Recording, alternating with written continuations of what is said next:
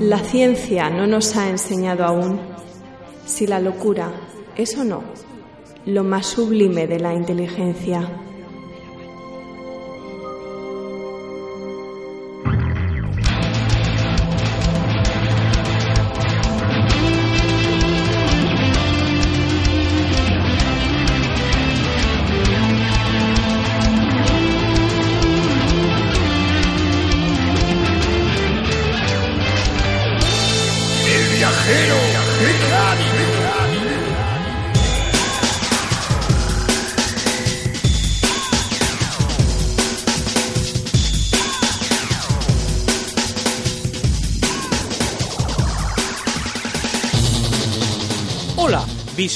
Y dicharacheros alienígenas. Les habla en estéreo rocambolesco desde el planeta más alejado del centro del universo y a través de las ondas gravitatorias de Radio Shata. El héroe al que todos los hombres admiran y todas las mujeres desean compasión. El inigualable y magnético ¡Capitán! ¡Domercildo! Bienvenidos y bienvenidas a esta nueva travesía de... ¡El viajero! ¡Mecánico! Este que nos traemos entre manos simpáticos oyentes resulta ser un viaje estelar especial, un programa titulado Edgar Alan Poe y el legado de una tragedia. Será un trayecto gótico, rockero y misterioso, con una estructura un poquito diferente a la del resto de programas emitidos hasta la fecha del viajero, homenajeando a una de las figuras literarias más influyentes de todos los tiempos, el genial escritor Edgar Allan Poe. Dedicaremos el vuelo de hoy a la figura del inigualable poeta y cuentista, pero lo haremos de una forma especial, adentrándonos en su universo a través de la huella que sus escritos han dejado en otras formas de expresión artística como el cine y la música, salpicando, eso sí, el programa de retazos de su obra, de sus escritos y de sus trágicos pensamientos. En este nuevo devenir gravitatorio contaré con ayuda extra, además de algunos colaboradores habituales del programa como Bofo, Raúl o Ruth, otros miembros de Radio Shata han accedido amablemente a unirse a la tripulación para este viaje. Ángel, Belén y Luis me ayudarán en la ardua tarea de surcar las estrellas esquivando asteroides y klingons hostiles, echándome un cable de paso con la entrevista al músico y compositor Joaquín Padilla, conocido por ser el cantante de la banda del programa de televisión de Antena 3 La Ruleta de la Suerte y por ser uno de los miembros fundadores del grupo Iguana Tango. Este nos hablará en una extensa entrevista de uno de sus proyectos más personales y queridos, una trilogía de discos de metal sinfónico titulada Legado de una tragedia inspirados todos ellos en la figura y obra del genial Edgar Allan Poe. Recordad también, amados míos, que tenéis a vuestra entera disposición un correo electrónico para contactar con el programa, elviajeromecánico.hotmail.com. Repito, elviajeromecánico.hotmail.com Aquí podréis ponerme a caldo, regalarme los oídos o participar activamente del contenido del programa. Animaos a mandar vuestros comentarios en forma de audio, grabaciones con vuestra lírica y aterciopelada voz, hablándome a mí y al resto de las criaturas estelares que pueblan el inmenso y vasto espacio de vuestras películas preferidas, de vuestros actores más amados u odiados, o de vuestras experiencias más tiernas, enriquecedoras o sexys en una sala de cine. Seréis tratados con cariño aquí en este lugar tan solitario que es el espacio, infinito. Bueno, sin más preámbulos comenzamos con el programa. Yo y el resto de la tripulación queremos daros la bienvenida a esta nueva experiencia para los sentidos titulada Edgar Allan Poe y el legado de una tragedia.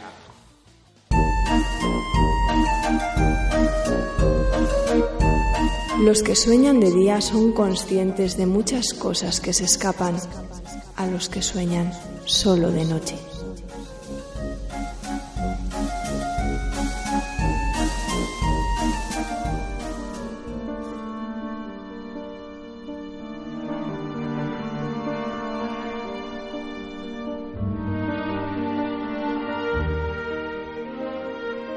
Edgar Allan Poe nació en Boston, Estados Unidos, en el año 1809. Poeta, narrador y crítico estadounidense, es considerado por muchos como uno de los mejores cuentistas de todos los tiempos. Renovador del relato y novela gótica, además de maestro de géneros literarios como el terror, el relato policial detectivesco, del que se le considera inventor, y la ciencia ficción.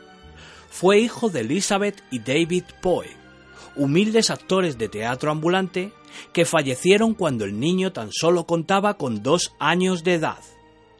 Fue educado por John Allan, un acaudalado hombre de negocios, y de 1815 a 1820 vivió con este y su esposa Frances Allan en el Reino Unido, donde comenzó su educación. Los Allan acogieron al pequeño, pero nunca lo adoptaron formalmente, aunque le dieron el nombre de Edgar Allan Poe. Después de regresar a los Estados Unidos, el joven Edgar continuó con sus estudios en centros privados, asistiendo a la Universidad de Virginia. Pero en el año 1827, su afición al juego y a la bebida le acarrearon la expulsión abandonó poco después el puesto de empleado que le había proporcionado su padre adoptivo y viajó a Boston donde publicó de forma anónima su primer libro, Tamerlan y otros poemas. Un tiempo después se alistó en el ejército, en el que permaneció dos años. En 1829 apareció su segundo libro de poemas, y obtuvo por influencias de su padre adoptivo un cargo en la prestigiosa Academia Militar de West Point, de la que a los pocos meses fue expulsado por negligencia en el cumplimiento del deber. La miseria y el hambre lo acompañaron ya prácticamente toda su vida. Por motivos económicos pronto dirigió sus esfuerzos a la prosa, escribiendo relatos y crítica literaria para algunos periódicos de la época llegó a adquirir cierta notoriedad por su estilo cáustico y elegante. Debido a su trabajo, vivió en varias ciudades como Filadelfia, Nueva York o Baltimore. En esta última ciudad, en el año 1835, contrajo matrimonio con su prima Virginia Clem, que tan solo tenía 13 años de edad.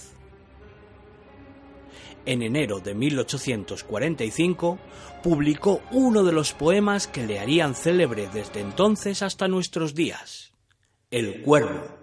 Straight I wheeled a cushion seat in front of bird and bust and door. Then, upon the velvet sinking, I betook myself to linking fancy and to fancy thinking what this ominous bird of yore, what this grim, ghastly, gaunt bird meant in croaking. Never, nevermore. Su joven esposa murió de tuberculosis dos años más tarde. Aún hundido en la desolación, el autor terminó en 1849 el poema Eureka. Con la muerte de Virginia, y tras algún que otro intento de suicidio, la vida de Poe se vino abajo. A pesar de comenzar una nueva relación sentimental con una vieja conocida de juventud, Sarah Elmira Royster, y prometerse en matrimonio con ella. El desdichado y atormentado autor falleció el 7 de octubre de 1849, a los 40 años de edad, sin que hoy en día quede muy clara la causa real de su muerte. Sus últimas palabras fueron Que Dios ayude a mi pobre alma. Algunas de sus obras más recordadas son El gato negro, La caída de la casa Asher, La máscara de la muerte roja, Historias extraordinarias, El cuervo, Los crímenes de la calle Morgue y El corazón de la torre. ¿Recuerdas cómo corría tu cama para que me dejaras dormir a tu lado? Cómo odiaba las tormentas. Tenía que abrazarme muy fuerte a ti para sentir menos miedo al oír los truenos. Y mientras, la oscuridad. El silencio. Abrazado a tu pecho solo oía un corazón. Los latidos de un corazón.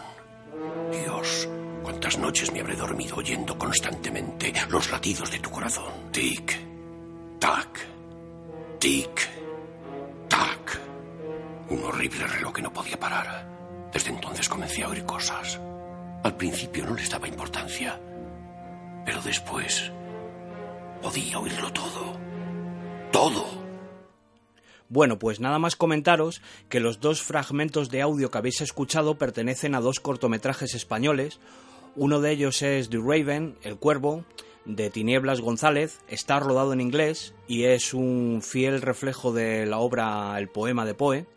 Y el otro es El corazón del ator, es un cortometraje dirigido por Alfonso Suárez e interpretado por Paul Nashi. Y es un cortometraje que... ¡Ah! ¡Ay, qué susto! ¡Hala! A tomar por culo el colacao. Joder con el gato. ¿Eh? Pero si yo no tengo gato.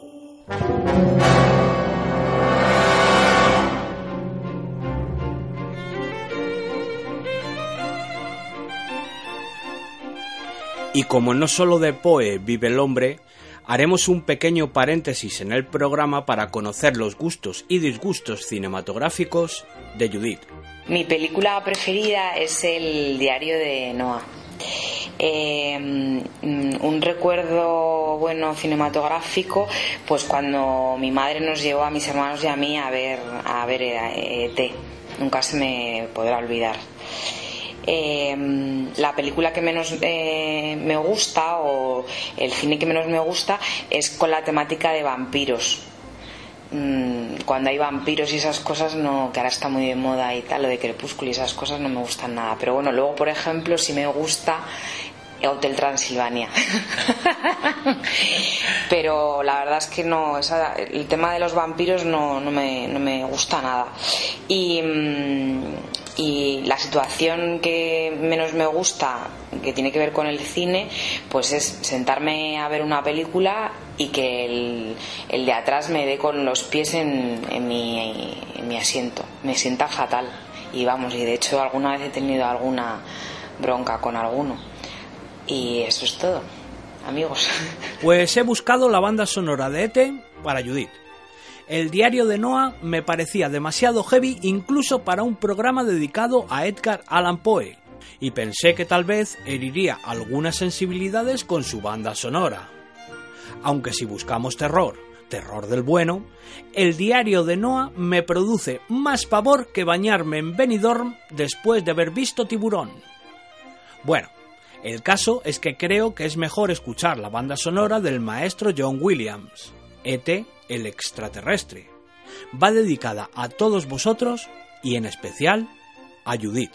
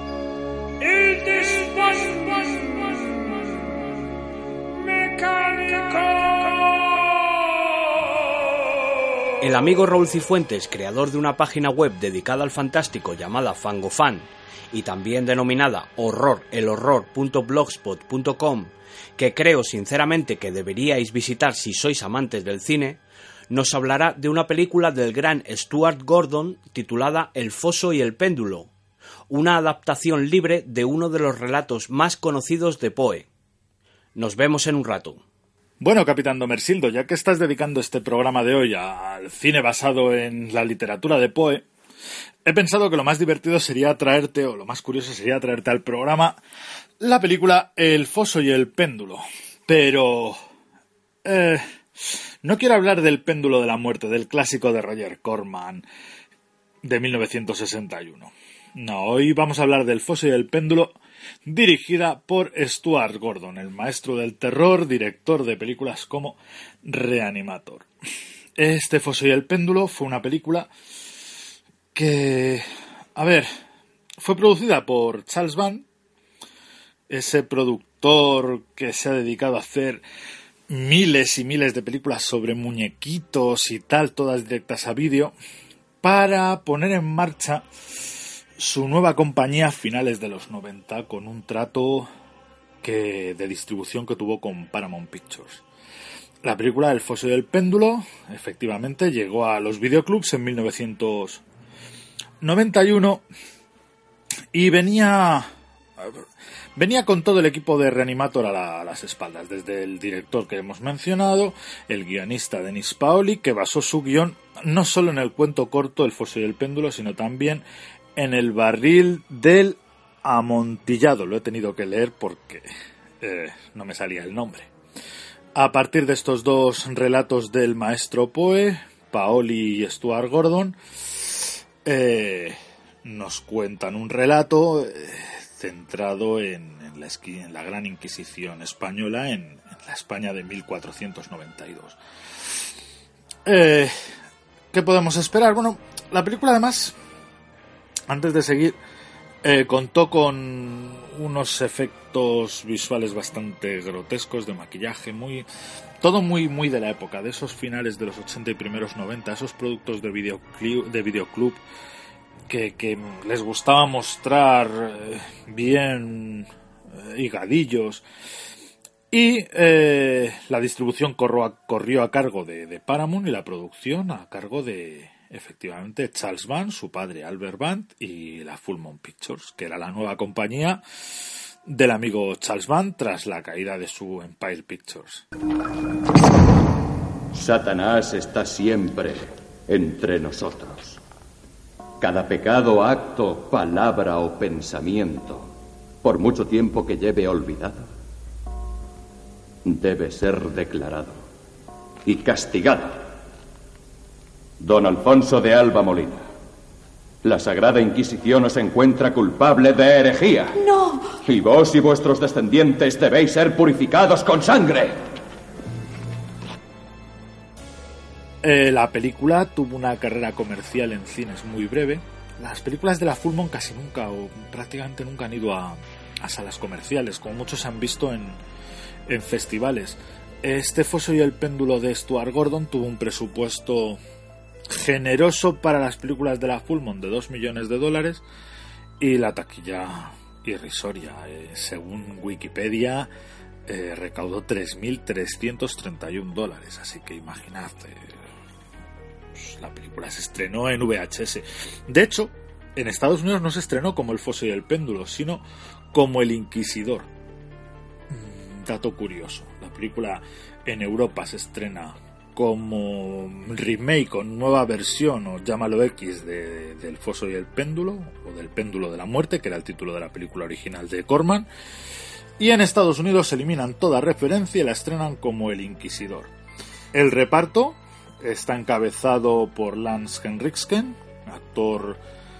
Henriksen es un actor que le hemos visto en un montón de películas de James Cameron, en la saga Alien era Bishop, eh, un actor muy conocido y muy metido dentro del género. También fue el protagonista de Pacto de Sangre, aquella película de Stan Winston, una peli de culto. Padre, me confieso culpable de todos los pecados. De todos los pecados que me acusa. Soy una bruja. Hago encantamientos, embrujé a mi marido. ¿Me has embrujado a mí? Sí, lo que diga yo lo he hecho, lo confieso.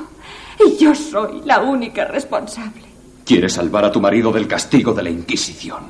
Y cuando te miro a los ojos, yo también lo quiero. Sí. Me has embrujado. Sí, sí. Por favor, dejadle ir. Eh, por supuesto, dirige Stuart Gordon, así que está en el papel Jeffrey Combs, el mítico Dr. West de Reanimator. Está el actor Tom Towles. Eh, este actor, quizá os venga a la cabeza el papel de Otis, del amigo de Henry Lee Lucas, en la archifamosa. En, la película Henry, retrato de un asesino, era el compañero de, de- de- del asesino principal. Un papel, un actor magnífico que falleció hace unos años, eh, Tom Towles. Y también aparece en un pequeño papel el mítico actor británico Oliver Reed, el, el hombre lobo.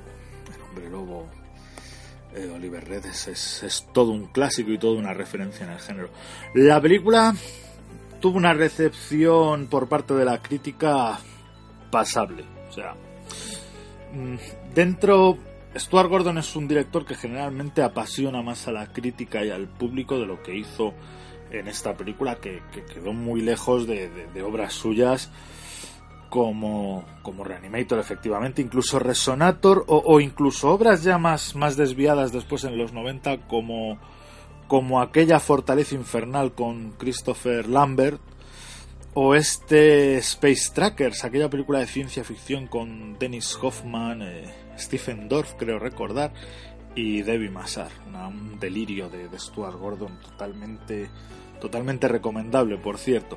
Bueno, pues la película, de hecho a día de hoy en, en Rotten Tomatoes, esta web que, que agrega todo tipo de críticas, cuenta con un 56% de, de críticas favorables, o sea, no, no es una película suspensa, pero tampoco es, es maravillosa.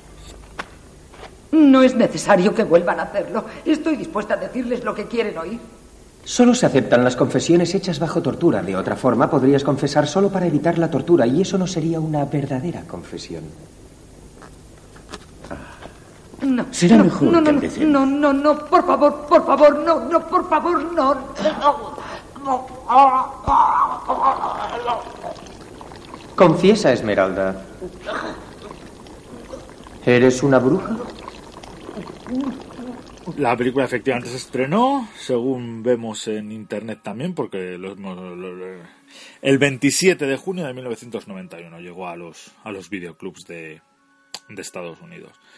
Y bueno, pues es una película que está divertida, es, es interesante, es, es bastante grotesca. Y lo más destacable quizás sea eh, las actuaciones, Henry Risken, Jeffrey Combs, eh, compañía están enormes, es una película, y, y lo grotesco de sus efectos visuales. O sea, la película se recrea en, en la Inquisición, ¿no? Y, y bueno, de Poe tiene detalles de, esas, de esos dos cuentos antes mencionados, o sea, tiene sus detalles, pero es una adaptación tirando a, a más bien libre. Eh, en internet no es difícil. En España está descatalogado ahora mismo eh, el foso del péndulo.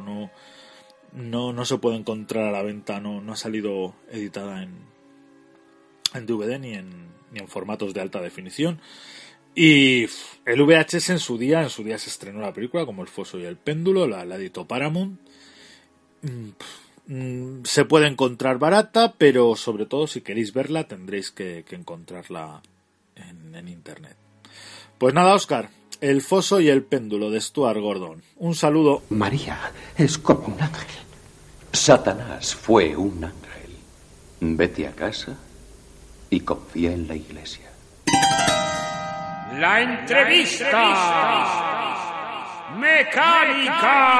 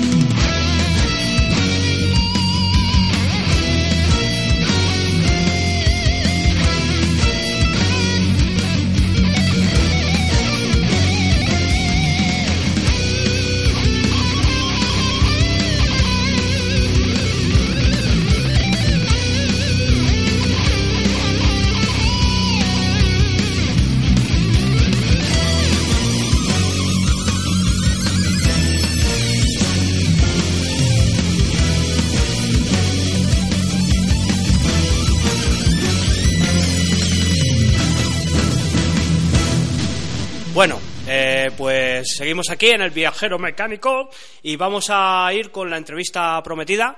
Tenemos aquí a Joaquín Padilla. Hola, Joaquín, ¿qué tal? ¿Qué tal? ¿Cómo estás? Muchos le conoceréis, muchos, casi todos le conoceréis, por el ser el cantante de la banda de la ruleta de la suerte, pero es mucho más que eso. Es eh, un compositor, gran aficionado al, al rock, al, heavy metal, y es creador de una trilogía de eh, discos inspirados en eh, el gran Edgar Allan Poe. Para hacer la entrevista hoy nos acompañan también Ángel y Belén de Wake Up Radio. Hola. Hola, ¿qué tal? ¿Cómo estáis? Y Luis también perteneciente a, a Radio Shata que nos va a amenizar con unos fragmentos de, de Edgar Allan Poe, de, de su poesía, de su, de su prosa. Hola, Hola, Oscar. ¿qué Hola, tal? Oscar. ¿Qué tal? ¿Cómo Hola, estás? Hola. Y bueno, voy a, voy a hacer una breve introducción para que conozcáis un poquito más a Joaquín. Nacido en Madrid eh, en el año 76. Lo saco todo de Wikipedia, es gran aliada Wikipedia. Sí, ¿no? Eh, nació en Madrid eh, y creció en el barrio de San Blas. Buen Sí. barrio, buen barrio madrileño. Buenísimo. A los nueve años entró en el Conservatorio Municipal de Madrid, en- recibiendo sus primeros conocimientos de solfeo y donde estudió acordeón. Ahí lo tienes, Ahí- fíjate. ahí lo tenemos, ahí lo Qué- tenemos, qué- acordeón. qué recuerdo más. No sé cómo definirlo. Pero sí, señor. Sí, un instrumento poco, poco metalero. Pues te voy a decir una cosa. Yo dejé el acordeón porque quedaba muy ridículo tocando The Final Countdown, que me acuerdo que era la época en aquellos años de, de Bon Jovi y tal. y de- claro, yo me quería sacar los temas de rock, de Europe y tal, y los tocaba el acordeón y era un ridículo espantoso, no se ligaba nada con eso. No, ¿eh? es, Era una raro, cosa... es raro, es raro, pero bueno. Pero ahora hay combinaciones mucho más extrañas en algunos, Sí, sí, algunos sí. grupos nórdicos de... Y además el acordeón estaba asociado a la de los pajaritos. Sí, a María Jesús Acordeón, sí, sí, sí, era un poco rarete. Entonces, ¿eh? A los 16 años descubres la música rock a través del metal, haciéndote fan de todas las grandes bandas del género. Halloween, Stripe. El primer disco que compraste fue el primer LP de Iron Maiden. Eso es. Eh, también buena lección. Esta es buena lección. Sí. Cuando cumples 18 años, compras tu primera guitarra y formas tu primer grupo. De, luego más tarde hablaremos un poquito de esa faceta. De esa faceta. Aunque compaginas tu, tu afición musical por tus estudios en la Universidad Complutense de Madrid, donde eres licenciado de imagen, en imagen y sonido, y doctor en periodismo. Eso es. Bueno, pues esta es un poco a grandes rasgos, a grandes rasgos tu, tu currículum, tu... O sea que te lo has leído bien, ¿eh? Porque Pero- has acertado todas, ¿eh? Sí, sí, sí, sí. Bueno, he estado estudiando. ¿eh? Ah, bueno, bueno, bueno.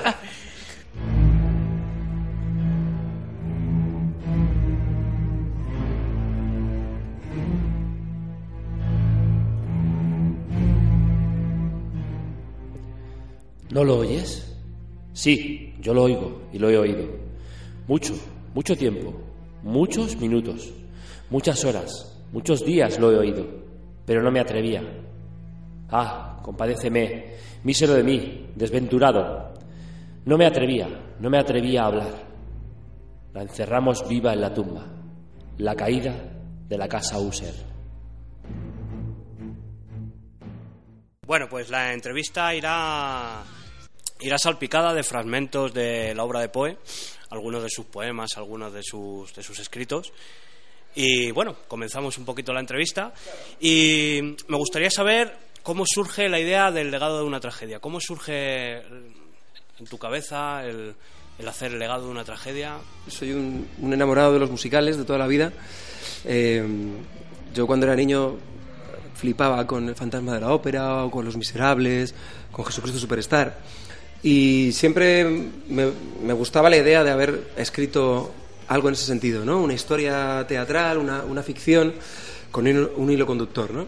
Y como tú has comentado antes, pues yo era un chaval enamorado del heavy metal, era y soy eh, enganchado a, a Maiden o a Judas o a todas las bandas de- Sí. del género, ¿no? Y tengo que reconocer que la gran inspiración vino a raíz de, de- de escuchar a Fantasia, ¿no?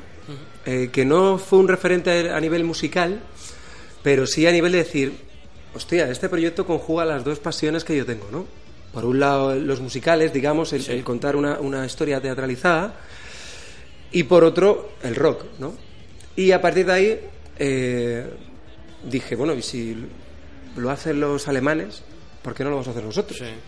que son estas cosas que me dan a mí el ¿y por qué no? Y, y entonces se lo comenté a, bueno, pues a algunos amiguetes, a, a Jacobo, que, que tocaba conmigo en Iguana Tango por entonces y que era mi socio, y, y le dije, tío, ¿qué te parece? Y como no puede ser de otra forma, dijo, estás tarado, tío, esto no se puede hacer. Tú no vienes del mundo del heavy metal, no tenemos contactos dentro del heavy metal. O sea, no vienes del mundo, me refiero a nivel Sí. business, ¿no? O sea, el espíritu, el canci, la sucursi, Sí. pero no, no tienes compañeros, ni amigos, ni tal. Y dice, no lo vas a poder hacer. Y claro, basta que te digan, no se puede hacer para que tú te enganches, ¿no? Y digas, Claro. ahora sí. Y, y entonces eh, lo empecé a diseñar en mi cabeza de una manera un poco diferente a como lo tenía Fantasia, ¿no? Que es un proyecto maravilloso liderado por, por Tobías, que, que un poco todos los temas canta él con alguien. Y yo quería hacerlo más musical. Yo quería que todos los personajes fueran cantados por cada uno y que fuera más coral, que en cada canción aparecieran varios personajes, que la historia fuera más rocambolesca. Y empecé a darle forma. Y, y, bueno, como quería que tuviera un, un punto wagneriano, como muy romántico y muy duro, Sí. dije, pues de quién voy a hablar. Y entonces cogí otra de mis grandes pasiones, que es la literatura, y me decidí a hacerlo con, con la vida de Edgar Allan Poe, que es absolutamente tormentosa y, y- y, bueno, una vida muy complicada y que me permitía desarrollar una historia en esos, en esos parámetros, ¿no? Y me enganché, empecé a hacer llamadas a puerta fría. Sí. Hola, mira, soy, no me conoces de nada, soy Joaquín, cantante de Guanatango y tal. Y la gente flipaba. La gente dice, pero Iguanatango eso no sois unos popis, ¿qué tal? Sí, sí, efectivamente. Somos los popis, esos son los que estás pensando. Efectivamente. Pues mira, que me he metido en un proyecto y tal y cual. Y arrancamos con, con algunos músicos que sí conocíamos, amiguetes, como Manolo Arias, guitarrista actualmente de Atlas, que fue guitarrista de Niágara, de New. ¿Te apunta? Guay. Entonces ya el segundo le llamaba diciendo, oye, que si te quieres apuntar. Bueno, somos muchísima gente. Está, eh, sí, Manolo, de, de Manolo Arias. de- ah, sí, bueno, yo también me apunto. Ya estaba Juanjo Melero de Sangre Azul. Entonces iba llamando, bueno, espérate, estamos, vamos, no te lo puedes perder. Está la crema de la crema. Manolo Arias, Juanjo Melero. Y así iba liando la gente que a su vez se fueron enamorando del proyecto y, y estoy agradecido a todos, estoy muy agradecido a todos ellos porque porque el disco es de todos, es un proyecto mío personal quien lo arranca, pero el disco es, es gracias a, a la colaboración de todos los que participan, claro. ¿Por qué elegiste Edgar Allan Poe, es- este personaje en concreto? Bueno, ya te digo que tenía, él tiene una vida muy adormentada y yo soy muy fan de su obra, sobre todo de la faceta más, más gótica y más de, de los relatos de terror, aunque me gusta también la parte detectivesca y tal, pero bueno, me, me apasionaba y me daba mucho juego a la hora de, de crear tensiones. Quiero decirte, cuando haces un estilo como el heavy metal, con orquestaciones, con pues bueno, es mucho más dramático. Yo quería algo que tuviera ese carácter un poco Sí. pues, pues dramático, atormentado, duro, para poder generar esas tensiones que me permitan más esos diálogos entre los cantantes y que son más me enriquecen más la obra a si hubiera elegido pues una obra más más pueril, por decirlo de alguna Sí, manera, ¿no? sí. Y es que Poe no hace falta tampoco eh, inventarse mucho, es que su vida es un drama. O sea, Sí. es un tipo que eh, se mueren sus padres muy jovencitos, tiene una relación, o sea, es adoptado por su tío John Allan, tiene una vida, una relación muy tormentosa con él, se va al ejército, le echan, eh, entra en el juego, en, en- en- en las drogas, con el opio y tal, el alcohol, se casa con su prima de 14 años, se le muere por tuberculosis también, eh, el tipo lleva una vida desastrosa Sí. y acaba muriendo también de una manera un poco que todavía no se sabe muy bien si la muerte es por, por tuberculosis o por otra cosa, pues alguna enfermedad o, por- o porque se pilla un trozo increíble, Sí. lo encuentra ahí. Y luego su obra es muy, muy dura, ¿no? Sí. Entonces era el personaje, era el, el- el- el escritor perfecto. Estuve dudando entre él y Lovecraft, Sí. pero, pero me ponía más, Poe, Sí, la verdad, y, y me fui Sí. con él. Sí, quizá Poe es más tormentoso en su vida, ¿no? Sí, que sí, sí. Eh, Es que no había que inventar mucho. Hombre, el- el- el- la trilogía es una fábula, ¿no? Sí. En el que mm, Edgar Allan Poe tiene esa vida atormentada en mi fábula porque le vende el alma al diablo a cambio de la genialidad. Eh, el- esto ocurre en la primera parte, donde se describe un poco su vida. En la segunda parte, él se arrepiente, dice, bueno, ha estado guay ser genialidad, pero tener mi vida atormentada y mi espíritu vagando por ahí, pues es un coñazo. Así que quiere ir a hablar con, con el demonio, con el diablo, para decir, oye, que ya no quiero que esto continúe. Y entonces, eh, en esta segunda parte, realiza el mismo camino que realiza Dante en la Divina Comedia, acompañado por Virgilio, atravesando los nueve círculos del infierno hasta llegar al último círculo donde está Satanás, donde le pide que le libere. Satanás se niega, entonces es liberado por, la única, por lo único que puede liberar a- de la maldad, que es el mundo de los sueños, y es liberado por Morfeo, el dios de, de los sueños, le saca de los círculos del infierno y le lleva a donde llegará la tercera parte, que es a su reino de sueños, donde pues transcurre, que no sé si hablaremos de ello, Sí, de la sí. tercera parte. Entonces, obviamente todo esto es una fábula, pero se puede contar gracias a que, a que la vida de Poe y la- los escritos de Poe pues tiene esa riqueza, ¿no? Claro.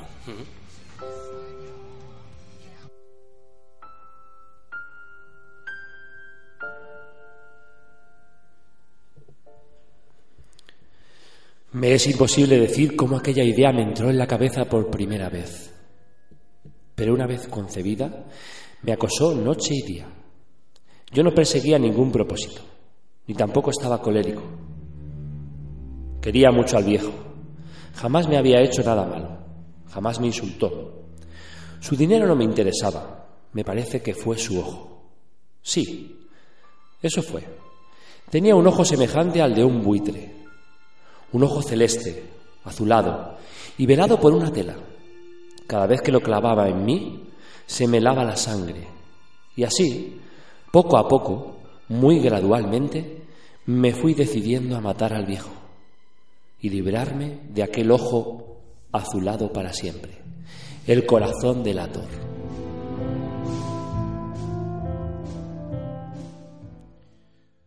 Aparte de la obra literaria de Poe, eh, ¿te sientes inspirado por otros medios como el cine, el cómic o la fotografía a la hora de crear tu trabajo? Sí. Bueno, yo la verdad es que soy un tío de culo inquieto, que me- tengo muchas inquietudes a nivel artística, me interesan muchas cosas. Una de ellas es el cómic, por ejemplo. No todo el cómic, no soy un, un lector de cómic, por ejemplo, de superhéroes, o no me interesa, o de manga, o no lo respeto, pero no, no es un mundo que me atraiga. Pero sí hay determinados autores que sí me interesan mucho, ¿no? Por ejemplo, Mike Carey, con, que colabora mucho con el Gaiman, eh, sobre todo su obra Lucifer, me interesa muchísimo por, por el, el- el- el- ¿Cómo decirle? La intensidad. Sí, y por cómo de- de- desarrolla la mitología cristiana, Sí, ¿no? sí. Eh, la mitología es un mundo que me apasiona, que Neil Ma- Gaiman lo, lo utiliza muchísimo en Sandman, que es un gran inspirador para mí. De hecho, la tercera parte, Sandman es Morfeo, es el, el- el dios de los sueños, el hombre de arena. Y, y la tercera parte transcurre en su mundo y he querido utilizar en la obra también parte de los, de los personajes que aparecen en, en, en su obra, ¿no? Entonces, el cómic me interesa mucho desde ese punto de vista en que eh, entremezcla muchas partes de la historia, muchas partes de la literatura. Hay un, elemento un poco tra- eh, transversal eh, del cómic que, me parece muy interesante. Y yo lo he incluido mucho en, en las letras, en los textos de, de Legado de una tragedia. Y luego, pues yo creo que cualquier cosa que te transmita, eh, en cualquier arte, pues siempre hay algo que se queda de pozo en ti, ¿no? Entonces, pues por ejemplo, el mundo de la fotografía que me interesa mucho, me interesa mucho capa. Eh, tuve la, la posibilidad de, de conocer y, y entablar una cierta relación, no de amistad, pero sí conocerla bien a Ukalele, premio de fotografía eh, 2005, si no recuerdo mal, que tiene una manera muy particular de entender el- la fotografía. Y bueno, es un mundo que, que- que me interesa. Tampoco soy un gran especialista, ni hago fotos, ni, Sí. ni- ni soy un entendido, pero sí intento captar mucho de la literatura me, me- me sirve de mucho. Que claro, mira, estaba leyendo a nuestro compañero aquí este relato ahora mismo y, y es que Poe está hablando en muchos de sus, de sus obras, como la que acaba de hablar él, de cómo hay veces que uno no sabe por qué, pero sí, eh, desarrolla una maldad, ¿no? O sea, él, él tiene una manera de, de- de entender el espíritu humano que va mucho más del relato de, "Bueno, me está contando que el tipo, que no sé si, por ejemplo, el, el- el corazón del actor, Sí. ¿no? De, mata a un tipo y, lo- y lo y le pone detrás de una pared y Sí. tal, y luego lo que le delata es el corazón que está bombeando y, y- y el latir, ¿no? Y lo delata delante de la policía. Cómo el tipo lo mata por matarlo, porque dice, es que no me gusta tu ojo, o, o lo que sea, ¿no? Sí. Es una, investiga en unas facetas de- de- de la- del lado más oscuro del alma humana que es brutal, ¿no? Sí. O el gato negro, que es, lo voy a matar porque me apetece matarlo, aunque él no me ha hecho ningún mal, porque no puedo eh, sentir el amor que él me está dando. Yo me, me, me revelo ante él, ¿no? Son unas facetas que van mucho más de la historieta de, bueno, pues ha matado a un gato, luego el gato vuelve a aparecer, quema la casa. O sea, más allá de lo que ocurre en el relato, son cosas que lo dices, hostia, tío, habría que pensar sobre esto, ¿no? Es como cuando lees a Nietzsche o cuando lees... Hay autores que, que traspasan el relato en sí mismo, ¿no?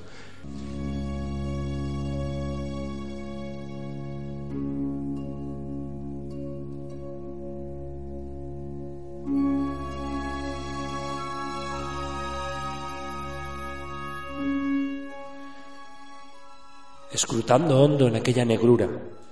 Permanecí largo rato, atónito, temeroso, dudando, soñando sueños que ningún mortal se haya atrevido jamás a soñar. Mas en el silencio insondable la quietud callaba, y la única palabra ahí proferida era el balbuceo de un nombre. ¿Leonora? Lo pronuncié en un susurro, y el eco lo devolvió en un murmullo. Leonora. Apenas esto fue y nada más. El cuervo.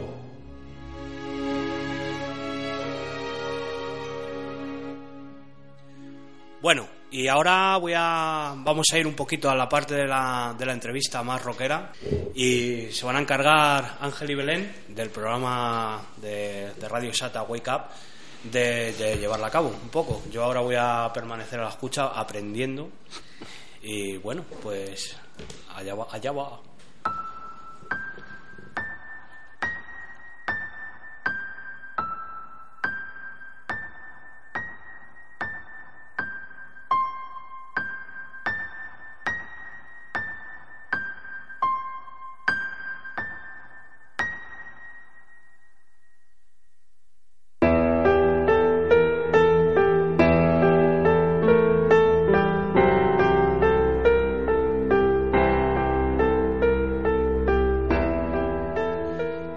Pues como decía Oscar, vamos a intentarlo. Que nos has puesto aquí un listón muy alto. vamos a intentarlo. Bueno, eh, hola Joaquín, así ¿Qué tal? directamente. Eh, ya hay muchas cosas de las que nosotros teníamos aquí para introducir y tal. Que Yo ya, los he reventado que ya- ya. No, hombre, no, es no. que hablo mucho, ya lo dije al principio, ¿eh? ahí fuera de mí, Pero, digo, pero yo es- lo voy a reventar. Estupendamente, o sea, antes que se nos oiga a nosotros, que ya la gente estará cansada un Lo poco de oírnos. sería que no hablaras, tío. Claro, claro. Sí, O sea, no. nos has ayudado mucho. O sea, que mm, gracias por habernos adelantado esa parte, en serio. Eh, bueno, has comentado que, que, que, bueno, que has formado parte de Guanatango, hubo, mm, un grupo muy influyente a nivel nacional. Que bueno, comentar un poco así pincelada de que primeramente, a ver si lo digo bien, se llamó Silver Shadow, Eso después es. pasó a llamarse Aren y luego ya Iguanatango. Iguanatango. Vale, y también eh, eres miembro fundador de la banda Whisky Viejo. Eso aparte, que eso es lo último, así la única información que nos quedaba así, yo creo, por dar. Sí. Vale, eh, comentar también a nivel de, ya hablando de, de legado directamente, eh, este proyecto, si no es así me, me corriges, eh, eres productor en general, pero este proyecto en concreto lo has hecho con tu compañero Jacobo García. La primera parte sí. La primera parte eh, lo compusimos, el, el- en general la producción y un poco el desarrollo del proyecto lo hice yo, pero eh, Jacobo estuvo haciendo, eh, estuvo grabó aparte de grabar algún personaje y grabar algún bajo porque él es bajista y canta muy bien. Eh, de hecho, actualmente es el cantante de, de Iguanatango. Yo dejé la banda y él se quedó un poco con las mandos de, de la nave. Y él canta, eh, y es un gran cantante, tiene varias bandas. Y, y bueno, que es un, un chaval que canta muy bien. Él compuso eh, conmigo varios de los temas de- del proyecto. Lo que pasa es que él es un, un eh, es un músico que viene del rock, de un otro, digamos, de una faceta. Yo soy más metalero, más heavy. Y él viene de un Otra tipo de rock ¿no? un poco más, pues. Foo Fighter o, o Soundgarden o le gustan o- otro tipo de, de rock duro y cuando eh, inicié la segunda parte, que yo hablé con él, oye, yo voy a continuar con el proyecto, yo quiero acabar la trilogía, porque pasaron muchos años desde el primero y el segundo por problemas que si queréis lo comentamos. Con, yo me llevé un desencanto porque tuvimos una estafa con, una- con la compañía de discos y bueno, yo dije, mira, esto lo hago por placer, esto lo hago por divertirme y yo para llevarme de gusto pues paso a hacerlo y ya está. Con el tiempo me picó el gusanillo y, y quise hacer la segunda parte, lo hablé con él y, me- y él estaba lanzando una banda se llama Tridas Standing en ese rollo que, que te comento de Foo Ujú. Fighter, una banda muy buena y, y me dijo, tío, yo es que ahora mismo no tengo ni energía, ni fuerza, ni estoy ahí y tal. Y bueno, pues continúo yo con el proyecto que además un poco el germen había venido de, de mí y me quedé con el, con, el, con, con el proyecto, hice la segunda parte solo y esta tercera solo y si hubiera más partes que las habrá, seguramente.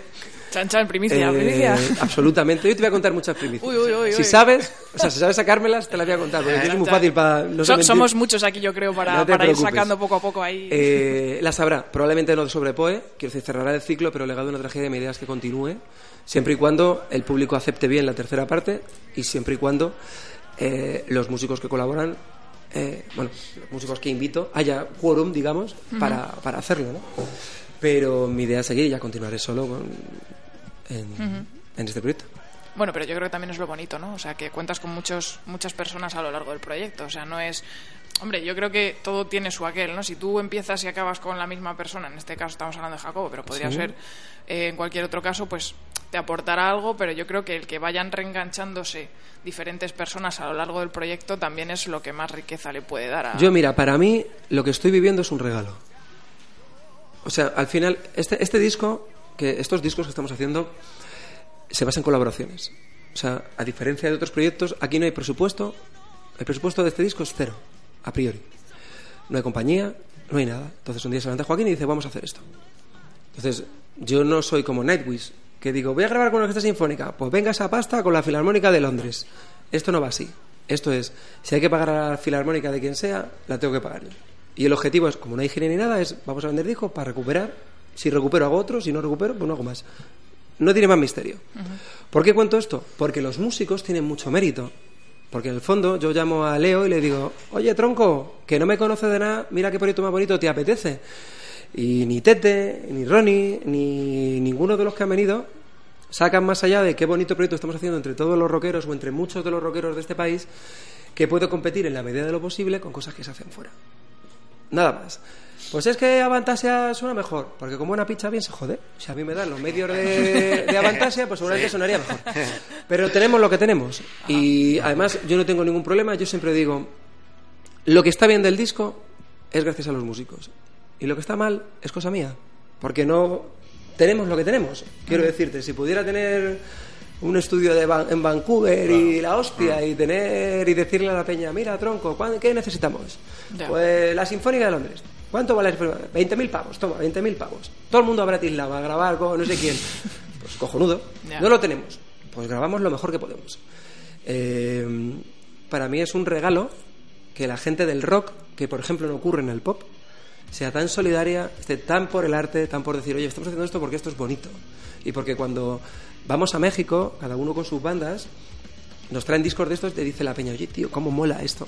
Y qué guay. Y, y hay chavales que dicen, tío, a mí, por ejemplo, lo que más me, ha marcado es que hay gente que me dice, yo me he comprado la Divina Comedia para leerla porque me ha escuchado la segunda parte y me mola. Pues, tío, si el rock vale para que la gente coja un libro, para que los chavales sepan lo que, quién es Edgar Allan Poe, o para que los chavales digan, pues me voy a ir a ver a. Mira, no conocía, no sé, a cualquier banda, por el motivo que sea, pues no conocía a tal. Pero he escuchado la banda y cómo toca el guitarrista, me voy a comprar su disco. O solo sus huevos. Ese es el proyecto, hasta hoy. Es muy A partir de hoy puede cambiar. Chan, chan. Bueno, aquí le metes luego un efectillo, Oscar, de chan, Sí, chan, chan. Porque yo, el mío es muy triste, o sea, no vamos a intentarlo. Metemos ahí unos aplausos ahí. Bueno, me voy a meter ahí un poco de, a saco ya eh, con, la, con legado. Eh, vamos a empezar un poco con el primero, volumen 1, y luego ya un poquito con el 2. Eh, repasar un poco lo que has comentado de qué va el legado, legado 1. Eh, la primera parte la editaste en 2008, si Sí. no va mal. ¿Vale? Eh, y como has dicho antes, narraba una fábula en la que en mitad de la noche un gato negro confía su secreto a un enterrador en un cementerio de Baltimore. El animal albergaba el espíritu errante de Edgar Allan Poe. El escritor norteamericano había hecho un pacto con el diablo en el que se le dotaba de la genialidad y la gloria a cambio del tormento eterno, y a partir de ahí comienza un repaso amplio de su atormentada vida y de algunas de las obras.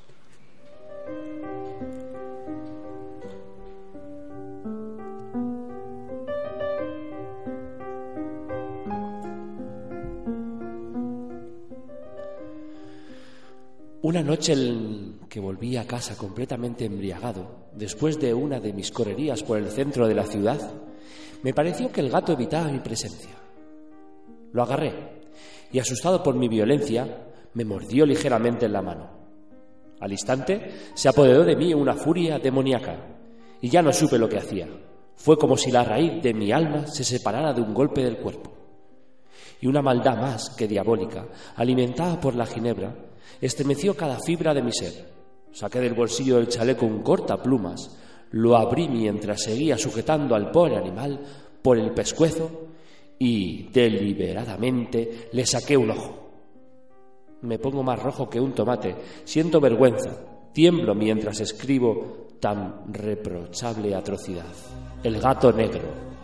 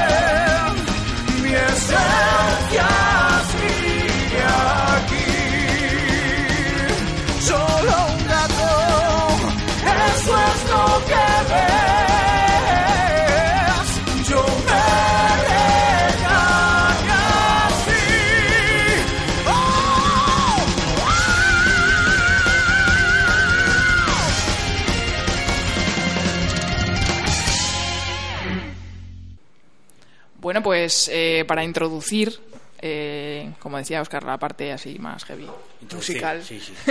pues hemos metido un poco el tema de, de la parte del legado de una tragedia, volumen 1, eh, Gato Negro, un poco en consonancia con el fragmento que ha leído antes el compañero Luis. Y bueno, vamos a empezar con la primera pregunta. Primera pregunta. Bueno, eh, te has comentado que, que, bueno, que has colaborado con un montón de, de grupos, hay muchísima gente que se ha volcado. Yo he puesto aquí todos, no sé si voy a leer todos porque son mogollón. No, no, no leas, son muchísimos. Mogollón. vamos. Además, O sea, seguro que te dejas a alguien y se va a enfadar. Claro, así por que- eso. Entonces voy a mencionar así algunos, los que tengo así los primeros, no por nada, ¿eh? No es ni favoritismos ni nada de eso, nada. Bueno, has colaborado o han colaborado eh, miembros de Extravaganza, de Sangre Azul, que esto los hemos puesto porque eh, hay miembros pinteños, entonces lo teníamos Mm. que decir. ¿Perdona? Hay miembros pinteños, Ah, claro, claro, sí, lo sí. teníamos que decir a mucha honra. Oye, perdona, perdona, eh, perdona. Corporativista. Se, se nos ha visto un poco el plumero, pero bueno, es lo que hay. Eh, como decíamos, miembros de Topo, Lujuria. También habrá alguno, digo yo, eh. Bueno, bueno, pues tú di, tú di, ¿eh? Eh, pues como digo, bueno, eh, tu grupo Iguanatango, Mago de Oz, Obús, Ñu, en fin. Mil. Hay muchísima Mil. gente.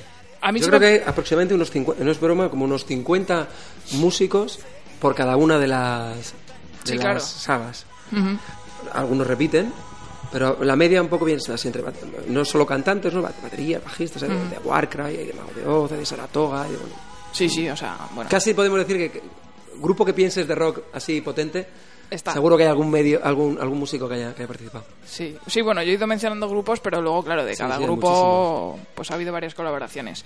A mí se me plantea la pregunta, eh, teniendo en cuenta, como estamos comentando, que son eh, relatos con personajes, o sea, son eh, es música interpretada.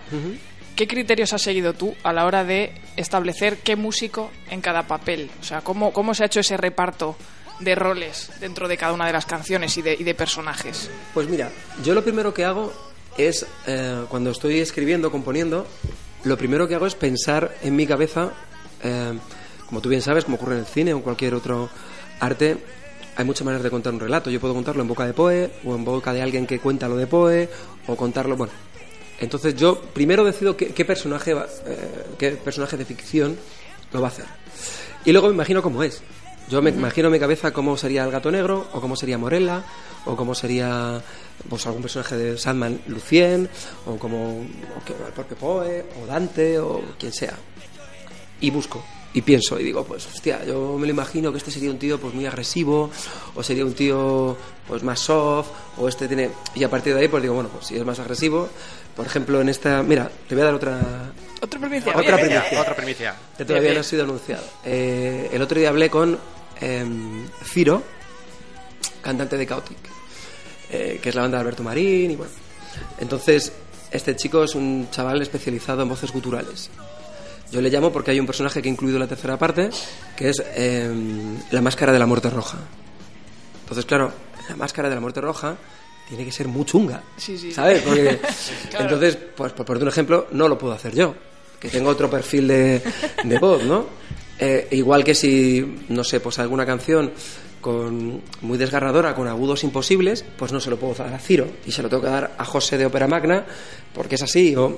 Entonces yo en función de los registros empiezo a buscar y entonces empiezo a llamar y pregunto, oye, ¿te apetece colaborar? Y tengo que decir que después de tres discos, eh, yo creo que han sido cuatro personas las que me han dicho que no iban a colaborar. O cinco. No creo que fueran más. De las cuales al menos dos han sido por problemas personales. Por ejemplo, uno que puedo contar que me ha dado mucha pena, que estuvo en, el primer, en la primera parte, es Dani Criado, bajista de Chaotic, que ha estado, he tenido una banda que se llama XXL y fue bajista de, de... Bueno, aquí siempre me lío. Estaba en Sober, Sabia y... Esquizo. Y Esquizo. Él era el bajista de Esquizo. Y muy amiguete, pero ha tenido una lesión en el oído, tiene una infección muy grave y estu- he estado esperando, él quería grabar, tenía los temas y he estado esperando, pero al final el tiempo, él no se ha recuperado a tiempo y me ha dicho, macho, no puedo grabarlo, lo siento muchísimo y, bueno, pues él lo ha grabado.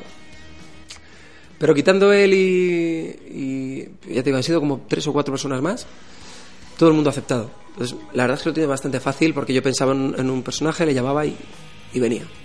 Entonces, la verdad es que estoy muy agradecido. Por eso te decía antes que para mí es un regalo. O sea, para mí, eh, tú piensas que yo eh, estoy produciendo y dirigiendo a músicos eh, de los que algunos, o la mayoría, me compro sus discos. Ya. ¿no? Porque me gusta lo que hacen. Porque también te digo una cosa. eh, hay, hay mucha gente que es una, es una algo que nunca lo he contado y lo voy a contar, me pone de muy mala leche y me pone muy nervioso que el único vínculo que yo tengo con los fans, que es porque no, no hacemos gira y demás, que es Facebook o Twitter o demás, yo pongo una noticia de, pues no sé, voy a cantar yo, por no citar nombres, ¿no?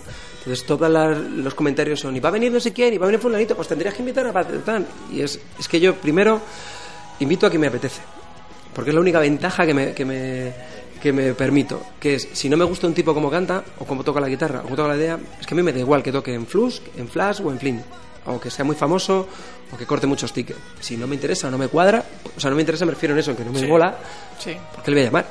¿Sabes? Y luego, con que me mole, me tiene que decir que sí. Que esto no es que si a mí todo el mundo que llamara dijera sí, empezaría a decir: Hola Bruce Dickinson, hola Michael Kiske, hola. ¿Sabes? Que, que yo tengo que llamar y, y le que decir a un tipo: Mira, esta es la historia, este es el proyecto, ¿te apetece? Entonces, hay como una. La gente es muy cansina, más incluso que tú, Oscar, que decías Sí, antes, mucho más cansino que tú. Con, pues tienes que llamar a no sé quién. Es que a lo mejor yo no quiero llamar a Ya, no sé claro, quién. es que ¿no? es tu no me apetece. O, o sea, que la gente cree que esto de parte es como los cromos, ¿no? Pues coño, cómprate Ya. el cromo tal, ¿no? Es que yo no, no va así. Primero me tiene que cuadrar Ya. con el personaje, me tiene que gustar. Y aún así, alguna concesión habrás hecho. Algún... Siempre se hace alguna. Siempre se hace alguna, pero siempre porque eh, tú no. porque no te disgusta. Sí. O sea, Claro. que hay gente que digo, bueno, pues si veo que los fans tienen mucho interés o en que venga alguien, veo que me puede aportar, y yo digo, bueno, pues yo no la habría llamado, a lo mejor no se me hubiera ocurrido o no, no era una prioridad para mí, pero no tampoco es un problema, pues ¿por qué no le voy a llamar? O sea, tampoco yo soy un... Es un poco esto como la crítica constructiva, ¿no? O sea, Claro, lo aceptas hombre. si te aporta algo. Si solo es por tocar las Claro, no, narices, no, o pues sea, yo no... eh, hay gente que, que de repente te puede decir, oye, pues me encantaría que viniera tal. Y tú dices, oye, pues yo no lo había valorado, pero, hostia, pues Mm. lo mismo mola. Sí. ¿Sabes? Y bueno, pues eh, llamas y si se Ah. apunta, pues fenomenal. Y luego hay gente que yo invito que a lo mejor son de grupos menos conocidos o que a lo mejor pueden no tener, por decirlo de alguna manera, el tirón que tienen otros, pero para mí son la bomba. Pues les llamo igual. Ya. O sea, que no. Que quiero decir que al final alguien tiene que decidir. Ujú. Entonces la primera decisión la tomo yo y la segunda la toma el músico que decide venir o no, claro. ¿Y hay algún músico que te haya pedido Sí, el, el participar? muchos. Sobre todo la tercera parte. Yo cuando dije estoy empezando la tercera parte, Ya estaban todos Recibí- cola, ¿no? no te voy a decir que haya cola, pero 10 o 12 sí me han escrito. Y de hecho hay gente que está porque me han, me han contactado ellos. Hay gente que está porque me dijo, oye tío, soy el cantante de Ficky Flynn y me gustaría contactar. Coño, yo nunca he escuchado a Ficky Flynn. Lo oye y dices, hostia, este pibe canta que flipas. Ya. Oye, tronco, ¿qué te parece si Que- te pasas por el estudio bien. un día y tal? Y también tengo que decir que hay gente que me gustaría que hubiera colaborado, y pero por, a lo mejor cuando me han escrito ya estaban seleccionados los papeles, Ya. o ya estaban hechos todos los solos de guitarra, o ya estaban las baterías grabadas, ¿sabes? O sea, no todo el mundo... Claro, es que esto no, no es, venga, ¿quién quiere? Pues, esto lleva un orden. Y yo cuando me planteo el proyecto es porque digo, bueno, yo tengo que hacer esto, compongo y sé que... Bueno, y luego te voy a decir otra cosa, que también hay que decirlo. No todo el mundo puede tocar lo que yo compongo. Ya. Yo no compongo temas fáciles de tocar, ni, y muchísimo menos de cantar. Ya. O sea, no... Sí, que a lo mejor has hecho la prueba y luego por lo que sea no ha cuadrado, ¿no? O Bueno, sea, la verdad es que a mí de momento realmente para eso soy bastante previsor, porque Ya. paso de pasar el mal trago yo, de luego tener que decir al tipo, mira, tronco, es que no, que tampoco me corto un pelo, además la gente que curra conmigo sabe que es- esto está bien y esto está mal, ¿sabes? Yo no, si está mal, está mal. No Ya. es personal, es que está mal, hay que repetirlo, ¿sabes? No, Ya. yo intento sacar lo mejor de cada músico y que quede lo mejor posible. Pero normalmente nunca te, vamos, no- no- nunca me ha pasado que haya dicho a alguien que venga y luego diga, esto es una mierda, tío. Porque normalmente conoces a los músicos, te informas, ves, ya tenemos el, los huevos pelados de, de trabajar en esto y sabes los trucos que tiene Sí. en los discos y tal, y dices, este chaval no, esto está, ¿sabes? Retocadito luego, ¿no? El que viene normalmente lo hace bastante bien, ¿no? Y eso no me ha pasado. Pero sí me ocurre decir, es que yo los personajes que me quedan son para este perfil de cantante y tú no puedes hacerlo. Porque no todo el mundo puede hacer el mismo personaje, ¿no? ¿Ha habido, te, ha habido, ¿Te ha venido algún músico con una predilección por un personaje concreto que haya dicho, No. yo quiero esto? No. Sí o sí, porque me mola mazo. No. No. Eso nunca ha pasado. Bueno, pues eh, hacemos un llamamiento a la gente para También que te digo vayan una cosa, ese... hay un pequeño problema y es que cuando la gente yo les llamo, ellos no saben cómo- de qué va la historia. Ya. Entonces yo les digo, ¿te apetece participar? Guay. Y entonces les cuento, a veces por teléfono, que la mayoría de las veces, y a veces además les mando un email que no es un email, que es las obras completas de todo, donde le explico como su personaje, las características, en qué, La Biblia. en qué relatos sale, para que él haga una composición de lugar, por si quiere investigar, por si no, y le mando... Claro, es que esto al final es, es como si hicieras una peli, si hicieras una obra de teatro, si hicieras cualquier Claro. otra cosa en la que te tienes que meter en el personaje al 100%. Claro. Tienes que saber de qué va la... Pero muchos, por ejemplo, ellos no saben todo lo que pasa en la, en la, en la función, saben su personaje, ¿no? Claro, claro. Entonces, bueno, eh, también sería imposible, imagínate. Ya. Y por otro lado, puede haber alguno, alguno que me cuente, mira, tía, a mí no me cuentes esta que a mí no me interesa, pues, que me guay, que me mola la idea, me mola el proyecto, pero, Pero no, me voy a, está, no ¿eh? me voy a doctorar en Edgar Allan Poe, ¿sabes? Pero eso está bien, porque si te quieres meter en el personaje, a veces necesitas Claro, conocer- claro. De hecho, va a haber sorpresas. Ha habido algún, algún cantante que, que ya ha grabado, porque todavía estamos en el proceso de grabación, que a mí me ha sorprendido porque yo le conocía en su faceta como cantante de sus grupos, que cantaba de puta madre, y ha hecho una interpretación absoluta del personaje que yo cuando lo oí dije, no me lo puedo creer, tío. O sea, es que estoy viendo al personaje. Sí. Ya. Se ha salido un poco del rol, de un poco de los cánones de, de heavy convencional, ¿no? De voy a cantar, ¿esto qué? Rock and roll, pues venga, plas. Y lo ha interpretado como musical y, y el resultado es increíble. Yo estoy muy contento. La verdad es que, que no quiero ser pesado, que lo soy, pero incido una vez más en que para mí es un regalo lo que poder trabajar con los músicos, descubrir lo que la gente es capaz de entregarte y, volcarse en un proyecto y hacer que esto sea lo que es, que es que el, el poderío que, que tiene este proyecto en, por ejemplo, en Latinoamérica, que es increíble los números de la cantidad de fans, la cantidad de gente que te escribe, que te pide ir allí en gira y en España también, ¿eh? Pero me sorprende mucho. Hay mucha vocación América, allí ¿eh? por la música y Sí, sí, sobre sí, todo el rock, el heavy y tal. Allí en Sudamérica hay muchísimo. Sí, sí, sí. Muchísima. Y para ser un proyecto que, como digo, no tiene una banda detrás, que no es que luego digamos nos vamos de gira y claro, te han visto y uno se lo cuenta a otro y además se compra una camiseta que te ven, coño, esa camiseta qué grupo es, pues mira, escucha. O sea, que no hay un movimiento como puede haber de otras bandas. Es muy gratificante, ¿no? Ver que a 12.000 kilómetros la peña está flipando con, con tu obra, ¿no? Ujú. Ángel, yo no sé si tú querías hacer una pregunta. Sí, ¿no? ahí También. yo tengo ahí un par de preguntillas eh, que se salen a lo mejor un poquito del tema musical, de los personajes, y, eh, pero que colabora al producto final, al trabajo final, como es eh, pues la presentación del disco, eh, la ilustración. eh, ¿Qué importancia le das tú a eso? ¿O es algo que, bueno, no, no te... no reparas mucho en ello?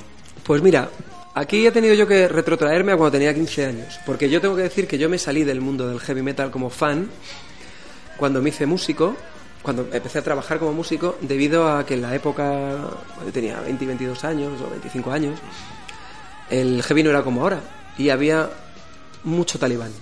Entonces tú ibas al canciller, ibas a la Sucur, o al estudio, bueno, a un concierto heavy y te a hablar con alguien y le decías, tío, pues a mí me encantan los Beatles.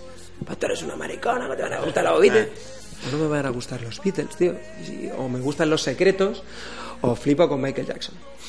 Eso no quita a que es más probable que me veas en un concierto de Wasp que de los secretos. La música de los secretos es maravillosa y tienen canciones que van a pasar a la historia y que a mí me encanta eh, oírlas y me encanta cantarlas. Entonces hubo hay un poco un, un punto había un punto talibán que mm, vamos que además es que si eras de Maiden no podías tener ayudas que Metallica Bueno, se cortaban el pelo y eso había una sigue, ¿eh? catarsis en el heavy Eso metal sigue, eso sigue. y a mí eso me parecía absurdo ¿no? entonces yo me salí y cuando me salí un poco de, de- de- esos debates absurdos y de, y de esa dinámica ¿no? Entonces cuando te sales te das cuenta que bueno que la portada en el fondo dentro del pop por ejemplo pues por un ejemplo para Iguana Tango a mí la portada es lo que distingue un disco de otro para mí podías poner una blanca otra azul y otra verde y distingue- Sí. o sea me- nunca me compré un disco de Paul Carrack Mm. por la portada pero entiendo que dentro del rock y del heavy metal, y pues digo que me retroté cuando tenía 15 años, yo sí me he comprado un disco y decir, jo, que flipe de portada, como mola, seguro que el disco es la hostia. Por ejemplo, Maiden, ¿no? Que es un poco la escuela, eh, además era como a ver en qué se transforma Eddie y tal, y cómo montaban los shows, cada uno temático, y, yo tengo ese alma un poco de cómo molaban las portadas. Y cuando hice este disco dije, joder, tío, con todo el esfuerzo, sobre todo el segundo. La primera me la hizo un muy buen amigo mío, Alex Río, que es un fantástico fotógrafo, y, y precisamente trabajando con ukulele un día, con el- lo que se ve en la portada de la primera parte es un atrezzo que montamos en que montó ukulele y que él aprovechó para hacer la, la portada de la primera parte. Para la segunda dije quiero algo con, con- con- para mi criterio, con lo bien que me había quedado la obra, digo, hostia, qué guay como lo, hecho, lo hemos hecho, digo, quiero algo épico en la portada. Y directamente pensé, pues vamos a probar suerte y vamos a ver quién es el mejor haciendo esto, o de los mejores.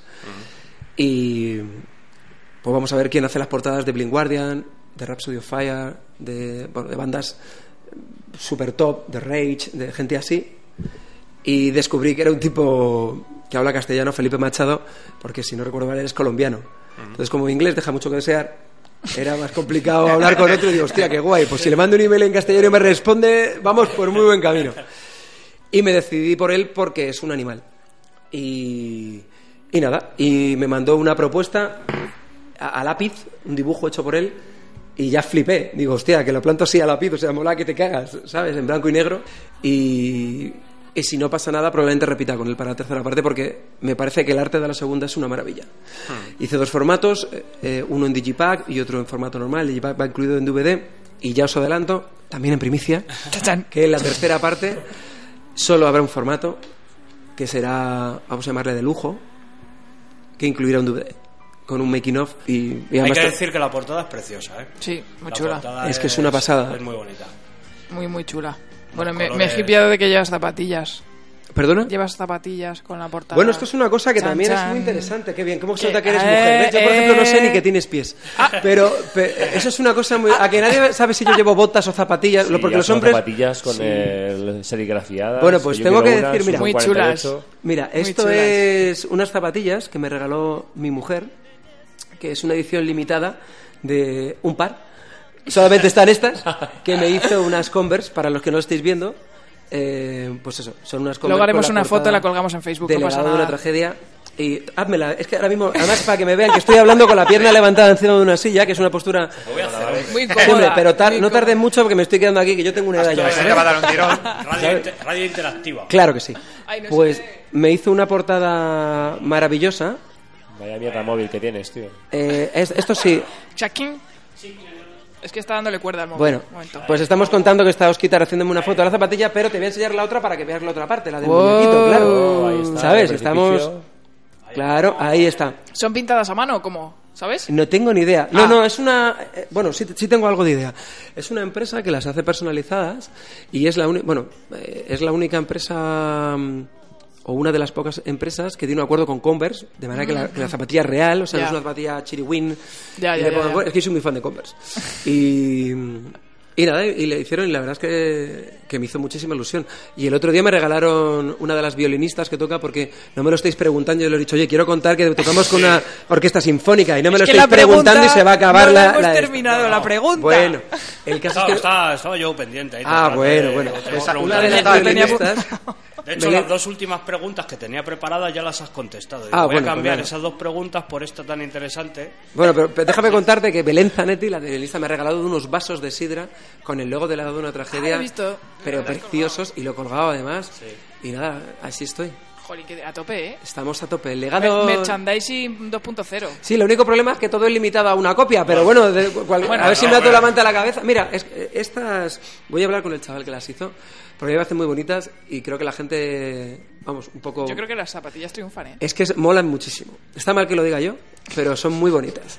Bueno, luego se verá, luego se verá. Claro, Sí. lo En Facebook. ahí en Facebook. En Facebook. Que por cierto, también hay una página de Facebook del legado de una tragedia Sí. para el que quiera escuchar, para el que quiera ver. Eh, también hay una página web, le- el legado, legado de una tragedia.com. Eso es. Para el que quiera escuchar el disco, los Sí. discos anteriores o para el que quiera saber un Información. poquito de la banda. Y en Spotify de- vamos, también del- está. Del Sí. proyecto. El- en el Facebook es donde va- vamos dando todas las, las novedades, porque poco a poco voy contando quién va confirmando, ¿no? Que la verdad es que no vamos al ritmo de, de la gente que confirma, hay gente que ya ha grabado y ni siquiera lo hemos, co- no hemos- todavía no hemos colocado, pero es que no me da la vida para más. Entonces yo ahora mismo estoy en un momento en que este proyecto es un proyecto que nadie se puede hacer una idea de lo trabajoso que es, ni las horas que conlleva, porque no es solamente componer y grabar, es uno por uno, tienes que ir mandando a cada uno lo que necesita, lo que quiere, quedar con todo el mundo es complicadísimo.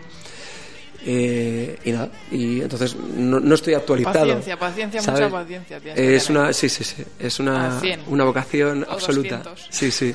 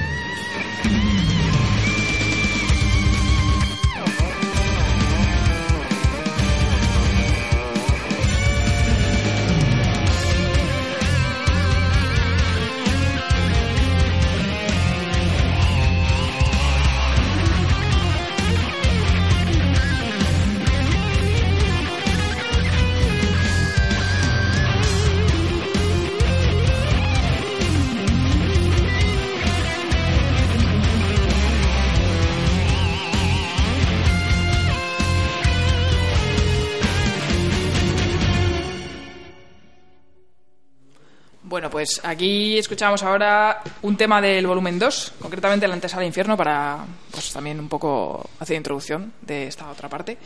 Hostias, si me dices que es la introducción, la antesala del infierno. No, no, no, no. Bueno, un poco para saber de qué va esta segunda Ah, parte, vale, que no vale, habíamos vale. así puesto nada todavía. Habíamos puesto gato negro, pero ya. Eh, bueno, ya de qué iba esta segunda parte, ya lo has comentado antes también un poco.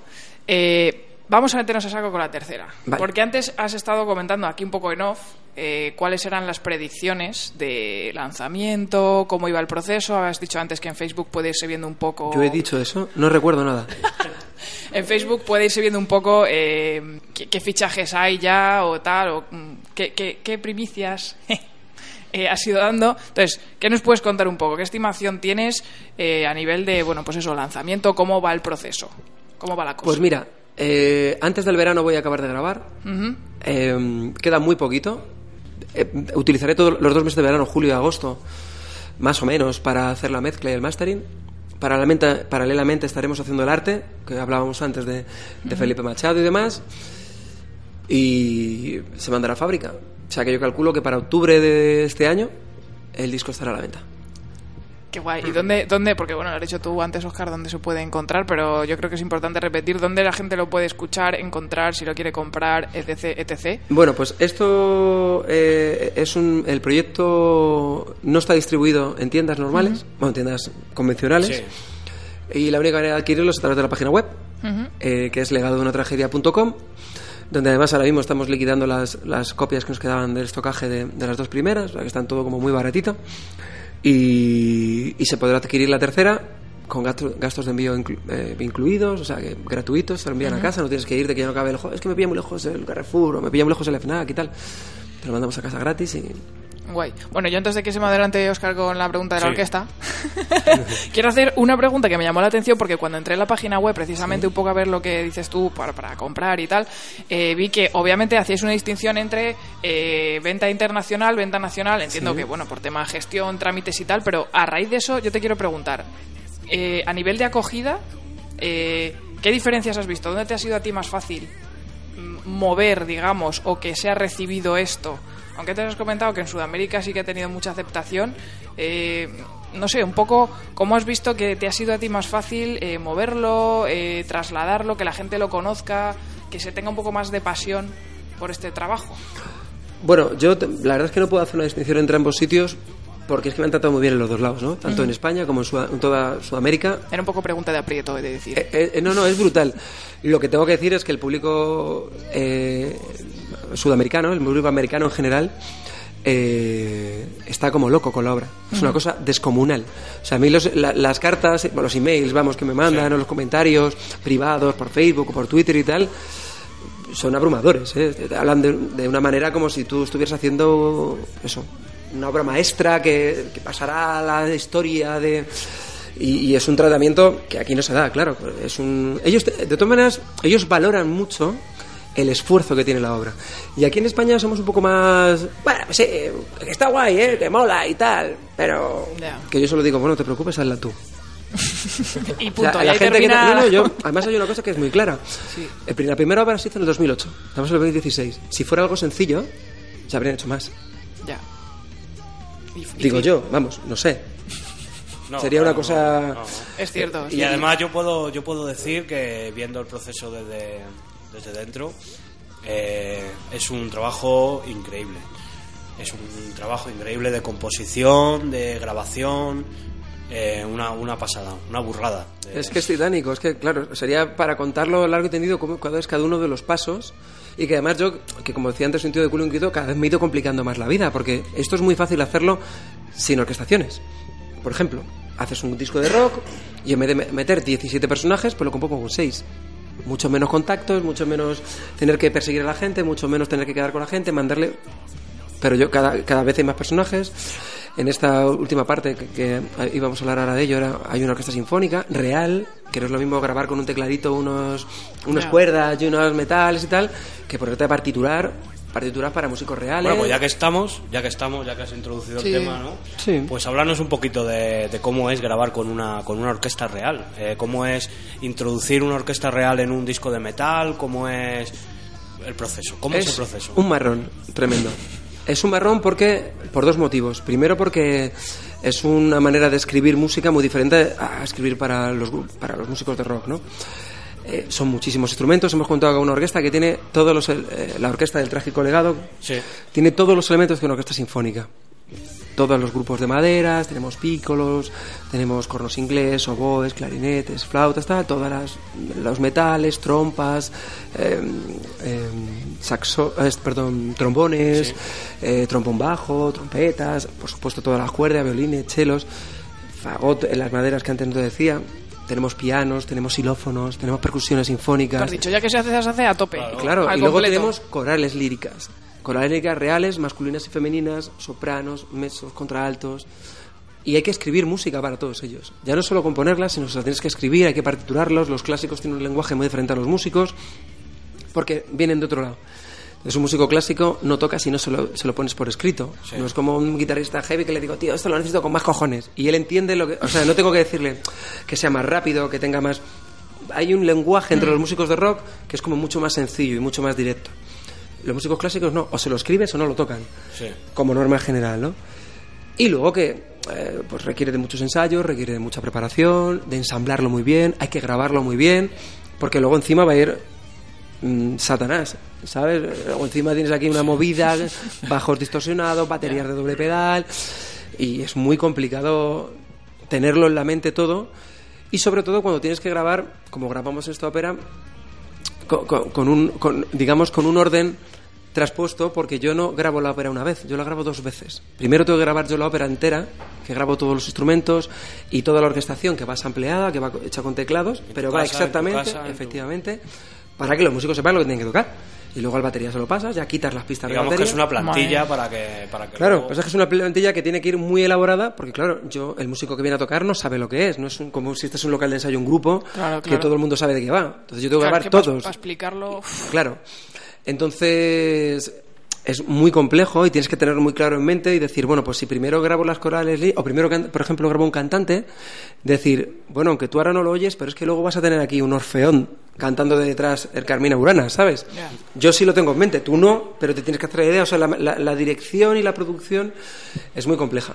Pero era una cosa que me apetecía hacer y creo que es una cosa que no se ha hecho en España, que es escribir una obra original, que no es hacer un disco en directo y meter un arreglo de, sino escribir una obra original para orquesta y banda de rock, porque es que además es así, no es canciones que luego se han orquestado, sino está compuesta, hay partes donde solo hay eh, orquesta sinfónica y, y voces, o so- donde solo hay corales, y entonces ha sido muy complejo eh, hacerlo, muy, muy difícil y muy laborioso. Han sido como tres años. Empecé justo al, al acabar la grabación de la segunda parte, empecé con esto. Sí. O sea que ha sido un largo camino, pero el resultado ha sido. La verdad que es que para alguien que no tiene ni idea del tema musical, nada más que como aficionado a la música y eh, ver cómo se graban todos los instrumentos de la orquesta que tú estás diciendo, joder, es que están grabando cada uno una movida diferente. Luego lo escuchas todo junto, ensamblado, eh, y es una pasada. O sea, es, es, es que increíble. tú tienes un privilegio, Oscar, Claro, muy sí, grande. No, no, no, sí, sí. Esto ha sido súper bonito, ¿eh? No, no, yo escuchar, por ejemplo, tú estás escuchando eso, el contrabajo, es este violín inmenso ahí, gigantesco, y esto y tú dices, madre mía, esto suena, ¿qué, es esto? Luego, luego, claro, lo ves integrado en, en la orquesta, claro, porque eso son las notas para ese instrumento, ¿no? Lo ves integrado y es una cosa alucinante, flipante. Eso es de lo más bonito que estoy viendo. Claro, es que, eso- es que una orquesta sinfónica da unas posibilidades tremendas. Es que son muchos instrumentos diferentes. Entonces te da unas posibilidades armónicas y, y melódicas maravillosas y tiene ese trabajo un poco de composición, de saber cómo tiene que ir para que luego cuando vamos grabando por partes, eh, bueno, pues que el resultado final cuando se ensamble El resultado pues final es sea, flipante, vamos. sea brutal. Es una cosa acojonante, vamos. Está muy bien, la verdad que estoy, estoy muy orgulloso de lo que hemos hecho y, y de, de la composición y Porque decir que es flipante no es, de- no es decir a la audiencia nada, ¿no? Decir que es acojonante. Eso es una de escúchenlo, por Una, favor. escúchenlo, Sin por más. favor. Es que no, es que- no estoy destripando nada. digo, Es que es, es alucinante. ¿no? No, pero es en serio. O sea, es que yo No. creo que eso hasta que no lo oyes, por mucho que lo expliquemos, no. no o No, sea, suena realmente bonito. De verdad que lo estoy diciendo con. con de verdad. muchas gracias, Osquitar. De nada. nada. Pago yo el café luego, hombre. Pago yo el café. que no falte de nada. Yo tenía otra una pregunta que Ah, pues dime. Unas cuantas, a lo mejor. Ah. Eh, yo soy de, igual que Oscar, un heavy de Leganés oculto. Somos vecinos y amigos. Y hay una cosa que me ha gustado mucho que has dicho que es un regalo este disco para ti, este, esta obra que estás haciendo. Y aparte de hacer radio, trabajo como dinamizador cultural, educador, social, con gente en la calle y tal, y en los colegios, institutos y demás. Y ves, yo esta obra la, la estoy viendo y para mí es como una. Bueno, toda la música es pedagógica, ¿no? O sea, como que sirve para enseñar a la gente, ¿no? Pero esta la estoy viendo muy pedagógica, ¿no? O sea, no sé si te has, si te has planteado alguna vez. eh, también te escuché antes que te gustaban mucho los musicales, cuando estabas ahí en música y tal. Eh, llevarlo a escena, o sea, que la gente lo viera, eh, ir por centros educativos, eh, o sea, que llegue a la gente de una manera visual. ¿Te lo has planteado ahí? Sí, la verdad es que Igual había es un problema también de financiación, ¿no? Pero- Claro, eh, como todo en la vida, al final el, el problema es cómo hacerlo. A mí, yo cuando empecé esto, mi idea era llevarlo a un teatro desde la primera parte. Claro, es que lo, he vis- lo he, lo he visto, lo estoy oyendo, estoy Claro. escuchándote y lo veo así. Lo, lo único complicado que tiene es eh, que hay muchos personajes. Hay personajes, hay- como hablábamos, hay como 17 personajes de cantantes, por ejemplo, eh, en cada obra, en cada una de las partes. Claro, hay gente que aparece solo para cantar una estrofa, un estribillo y se va. Entonces la obra no está concebida, digamos, no, no es operativa para ponerla. Necesitaría un elenco enorme, que por supuesto necesitaría unos presupuestos enormes, ya me sería absurdo contratar a un tipo para salir a cantar una estrofa y irse. O sea, es un poco ridículo, ¿no? Lo que sí hay un proyecto, y además hay un proyecto en firme, es para eh, el principios de 2017, eh, una vez que termine, que todavía me queda, como decía antes, unos meses para acabar y ahora mismo no puedo centrarme en otra cosa que no sea esto, eh, hay un proyecto de hacer una gira al modo de que está haciendo Fantasia, donde es que cogiéramos cuatro o cinco cantantes con una banda, simplemente con un batería, un bajo, una guitarra, y llevar la obra, repartirse los personajes entre esos cinco cantantes.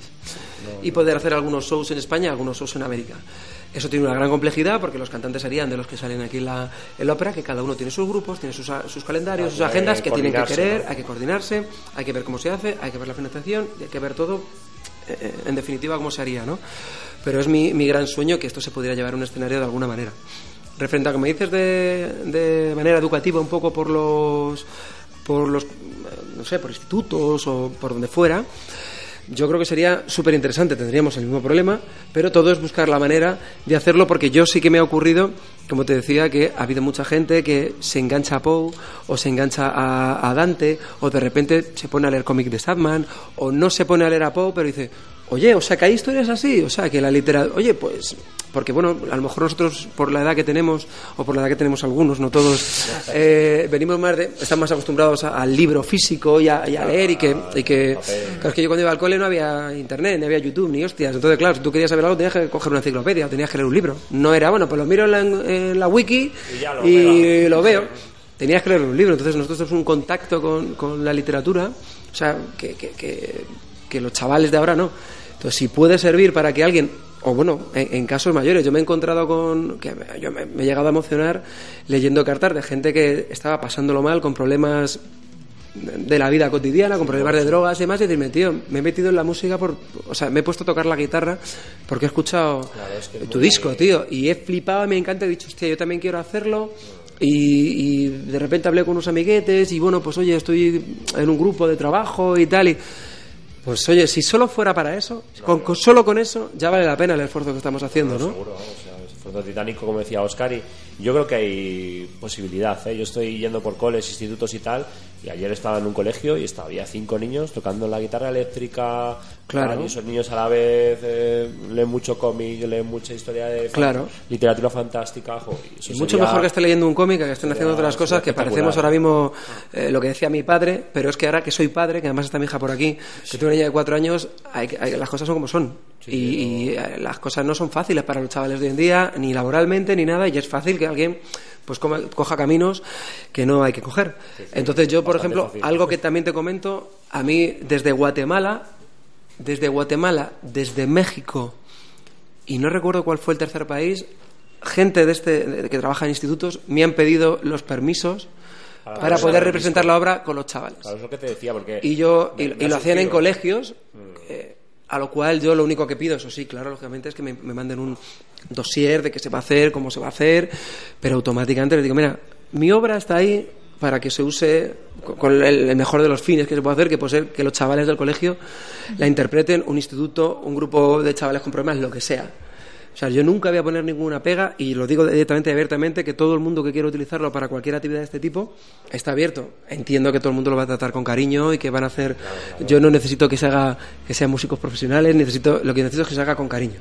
Si me dices que lo vas a llevar a un teatro en DF y vas a cobrar 40 pavos la entrada, pues entonces no te voy a ceder los derechos. Entonces ya pues tendremos que hablar de cómo lo vamos a hacer, de cómo, evidentemente, ¿sabes? Pero porque seguramente todo lo que querré te diré, bueno, pues los músicos van a ser los chavales que han colaborado en la obra, porque, ¿sabes? Algo lógico, ¿no? Eh, pero si para cualquier cosa de este tipo han sido ya me han, venido- me han llamado de tres países curiosamente respondiendo a una pregunta que te han dicho Sí. de nunca ha sido de España No, es que en España esto es raro. O sea, yo me acuerdo en Móstoles cuando con algunos miembros de Mago de Oz eh, proponíamos que fueran a institutos y estuvieron un año rulando por institutos con, con el disco aquel de Don Quijote que Sí. y era alucinante. O sea, y, y la gente eh, flipaba en el instituto. Mm. Y le sirvió a muchos profesores para introducirlos en la literatura del siglo Claro. de oro. o sea, Claro, claro. O sea, yo ya te digo, grupo de música mi obra está abierta y yo dentro del escaso tiempo que tengo también estoy abierto a cualquier tipo de actividad. Lo que pasa es que Oscar sabe, te cito a Oscar porque puede estáis trabajando. aceptar El- el un poco eh, el, Sí. eh, lo que estoy diciendo, ¿no? Misterioso. Lo que pasa es que yo le dedico estoy a full time con la ópera y mi tiempo es, de hecho, para poder venir aquí, es, hemos tenido que quedar con Claro. tres semanas de tío, Sí. entre, porque yo aparte estoy en una gira, se llama la del pop español, trabajo en Antena 3, tengo otros trabajos, Sí. tengo una familia que intento, suena. en la medida de lo posible, también cuidarles. Y, y bueno, pues no siempre se tiene tiempo. Pero vamos, desde aquí digo que para cualquier actividad de este tipo, la obra está ahí, a disposición de lo que quiera. Evidentemente, pues que se pongan en contacto conmigo a través de Twitter, a través de Facebook, que me manden un email, lo que sea, que no le voy a poner ningún problema, pero bueno, un poco por, Por saber. estar al corriente y por, además también por si se le puede echar una mano desde, desde las plataformas nuestras, ¿no?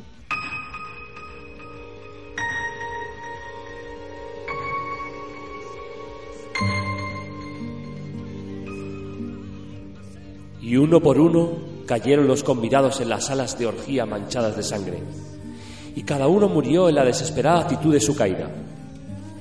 Y la vida del reloj de ébano se apagó con la del último de los alegres libertinos, y las llamas de los trípodes expiraron, y las tinieblas, y la corrupción, y la muerte roja lo dominaron todo.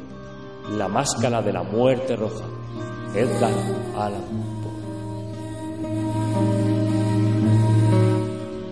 Bueno, pues eh, esto ha sido todo. Agradecer a Joaquín Padilla por haber estado acompañándonos aquí en el Viajero Mecánico, en este viaje que hacemos eh, radiofónico.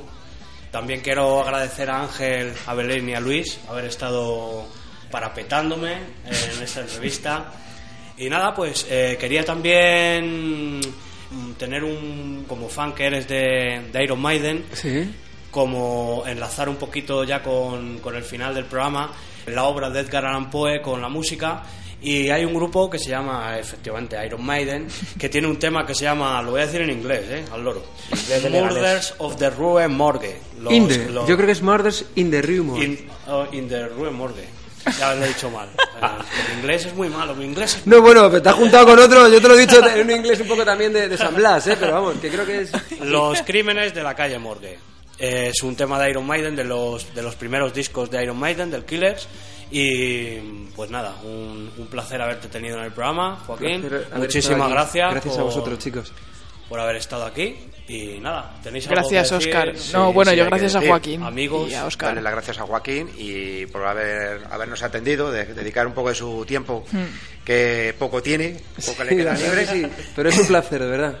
Además- Y, y nada, y a ti Osquita por hacernos Sí. partícipe de esto. que por este privilegio, la verdad que, como dices tú, es un regalo. En realidad, para yo nosotros, en realidad. no podía solo. Solos no, con amigos sí.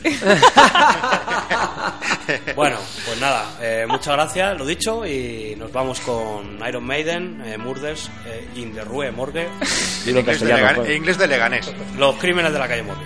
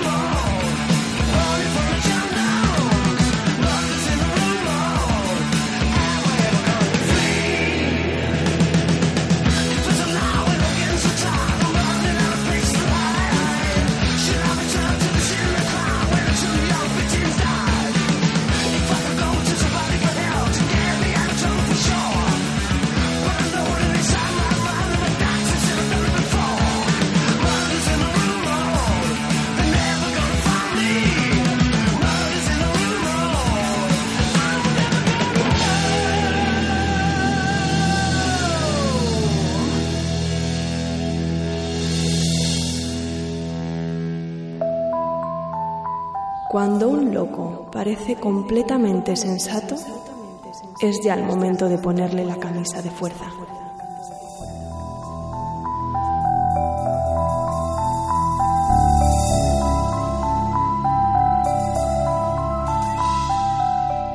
¡Videojuegos! ¡Mecánicos! Pensé que sería más difícil encontrar videojuegos de inspiración gótica. Pero en un esfuerzo digno de un titán, el amigo Bofo ha dado con algunos títulos con este perfil literario y oscurete. Muy poe. Disfrutad con su selección. Saludos viajeros. Me encuentro en el barco que surca las ondas sonoras y que el capitán Domersildo navega con tanto brío y permite a este grumete vomitar sus opiniones a lo largo y ancho de toda la cubierta de la embarcación. Yeah, yeah. Creo que esta vez nos toca hablar de la atmósfera victoriana, de ese mundo romántico cubierto de niebla, metal y cristal. Yo, como siempre, no voy a querer profundizar mucho en los aspectos más paralistos de esta temática, sino que voy a hablar libremente y sin objetividad, como es costumbre, de dos juegos que representan estos valores victorianos en dos etapas de nuestras vidas que son muy distintas. Mi primera apuesta para este artículo sonoro es la obra de Koji Igarashi, un señor japonés que parece que estuvo detrás de las principales decisiones de diseño que hicieron al juego lo que fue. El arte estaba a cargo de Ayami Kojima, una maravilla victoriana 2D con fabulosos sprites de 32 bits. Para quien no sepa aún de qué estoy hablando, estoy hablando de Castlevania Symphony of the Night, esa maravilla de juego que escondía la profundidad de un RPG bajo el esqueleto de un juego de soltar tollinas y saltar plataformas, avanzar poco a poco por el castillo de Drácula desbloqueando nuevos caminos a medida que adquirimos poderes. Dejarme que os sitúe un poco más en Symphony of the Night, Corría el año 1997. Algunos afortunados tenían todo el pito duro porque se habían podido comprar una PlayStation y cuando todo el mundo estaba loco con los juegos 3D, de disparar y morir, aparece esto. Desde Japón, publicado por Konami, un juego 2D que nada tiene que ver con lo que está empezando a demandar el gran público, y a pesar de todo, pues va y triunfa. Es verdad que este juego ha ganado gran parte de su fama con el tiempo, pero también es verdad que no es un juego que fuera particularmente fácil de conseguir ni barato, así que muchos como yo lo jugamos posteriormente en emuladores y cosas similares. Symphony of the Night es un juego que pide al jugador técnica en el control, precisión, paciencia y estudiar bien a los enemigos. Una de las novedades más llamativas era la ampliación de los elementos de rol de la saga, implementando un enorme inventario, una gran hoja de personaje con un desarrollo por experiencia. El juego está situado íntegramente en un castillo masivo con reminiscencias victorianas y góticas. Nuestra misión, como siempre, será exterminar al Señor de la Oscuridad. Otra de las cosas que hacían único a Castlevania Symphony of the Night es su diseño de escenarios que favorecía notablemente a la no linealidad y la exploración. Quien quiera conocer la historia, que se le ocurre y lo juegue, que hay muchas maneras de hacerse con él, y por favor, que no piense nadie que incito a la piratería o a emuladores de consolas con ROMs ilegales que circulan en la red. Otra de las grandes novedades del título fue un fabuloso sonido grabado en el nuevo formato CD que tenía PlayStation y así aprovecharon para introducir por primera vez voces grabadas para los personajes y la fabulosa música que acompaña este victoriano mundo de vampiros, zombies y mesitas de té encantadas. Está compuesta por Michiru Yamane, la compositora también de Castlevania Bloodlines. Tenemos que dar un salto en el tiempo de 18 años para poder encontrar al digno sucesor de este Castlevania. Y ese no es otro que Blood Born. ¿Has salido de caza? Entonces lo siento mucho, pero no puedo abrir esta puerta. Soy Josefka. No puedo exponer a los pacientes de mi clínica a la infección. Sé que cazas para nosotros, para nuestro pueblo, pero lo siento. Por favor. Es todo lo que puedo hacer.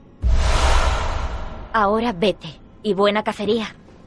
Esta horrible maravilla Lovecraftiana de Miyazaki, un juego cuya innovación, al igual que los Souls, no es otra que cagarse en el progreso de los videojuegos y retroceder hasta el material nucleótido, quitar la paja y quedarse en el esqueleto jugable, que es lo que nos mola. Miyazaki supo ver antes que los demás una necesidad latente de soltarse de la mano invisible que nos quiere guiar en todos los juegos de hoy en día y que nos hace cada día más torpes y estúpidos. Y si esto fuese Starfighter, no querríamos ir a la guerra espacial real habiendo entrenado con un juego de naves desarrollado por Quantic Dream, por ejemplo.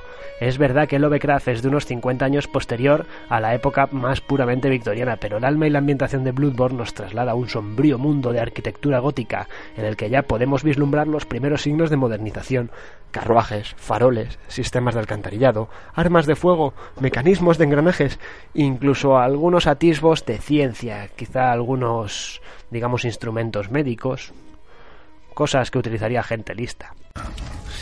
Debes de ser el nuevo cazador. Bienvenido al sueño del cazador. Este será tu hogar por ahora. Soy... em, Germán, amigo de los cazadores. Seguro que estás hecho un buen lío. Pero no pienses demasiado en todo esto. Sal y mata unas cuantas bestias.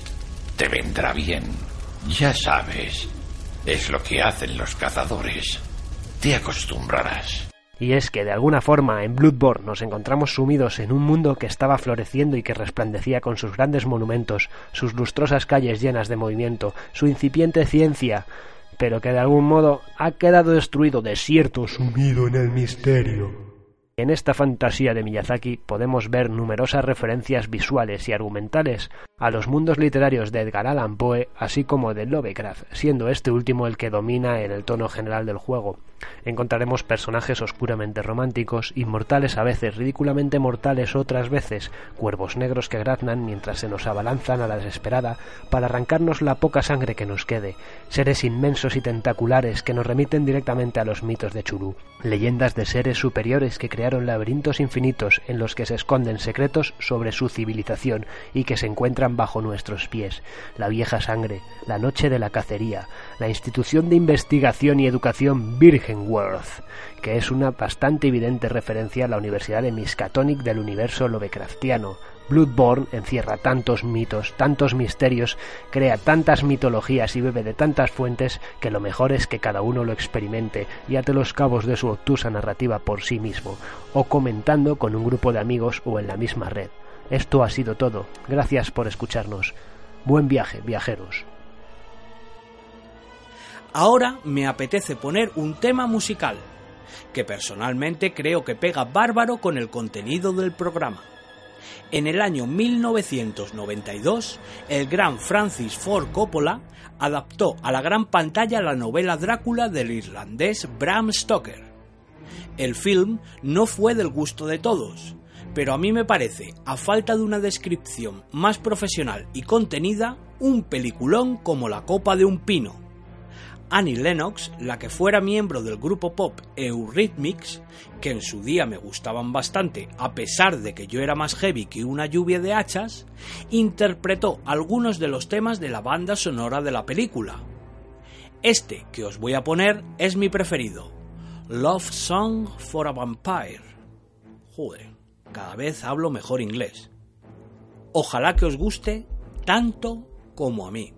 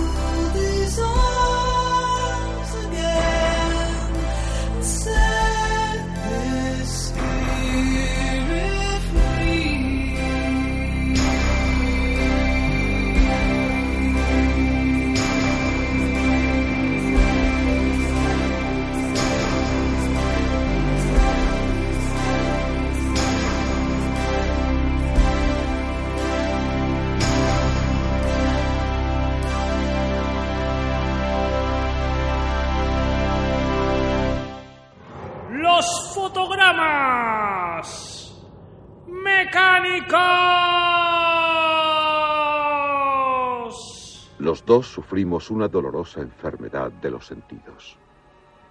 En mi caso es peor ya que yo soy mayor que ella, pero los dos la padecemos. Pensar en comer algo que no sea el más sencillo de los purés me resulta insoportable. Mi cuerpo solo resiste el contacto de la tela más suave.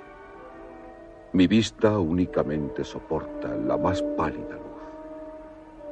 Los olores me atacan constantemente y como ya le he dicho, el menor ruido me aterroriza. Por eso me pidió su sirviente que me quitara las botas. Sí. Y aún así le oí entrar. Cada uno de sus pasos, cada crujido de su traje. Oí el galope de su caballo, el ruido de los cascos en la entrada, su llamada. El golpear de la altava fue como una cuchilla en mis oídos. Puedo oír a las ratas arañando el interior de los muros de piedra. Muchas han sido las adaptaciones al celuloide que ha tenido la obra de Edgar Allan Poe. Cuentos, poemas y relatos como Los crímenes de la calle Morgue, El gato negro, Historias extraordinarias, Danza macabra o El enigma del cuervo. Algunos de estos trabajos resultaron ser de una calidad excepcional. Otros, sin embargo, fueron mojones orondos como el sombrero de un picador. El caso es que no podía ni debía terminar el programa sin mencionar, aunque solo fuese de pasada, y por su implicación con la obra de Poe, al gran cineasta Roger Corman. El director, productor y guionista fue, por ejemplo, capaz de rodar una película como La pequeña tienda de los horrores en tan solo tres días por una apuesta, presumiendo, no sin razón, de haber realizado más de 100 películas en Hollywood sin jamás perder un centavo. El señor Corman, que comenzó su carrera en la fábrica de sueños siendo mensajero de la Fox y acabó en megapoderoso productor, resulta ser el padrino cinematográfico de nombres tan ilustres como los de Martin Scorsese, Robert De Niro, Francis Ford Coppola, Jack Nicholson, James Cameron y Jonathan Demme, por poner solo algunos ejemplos.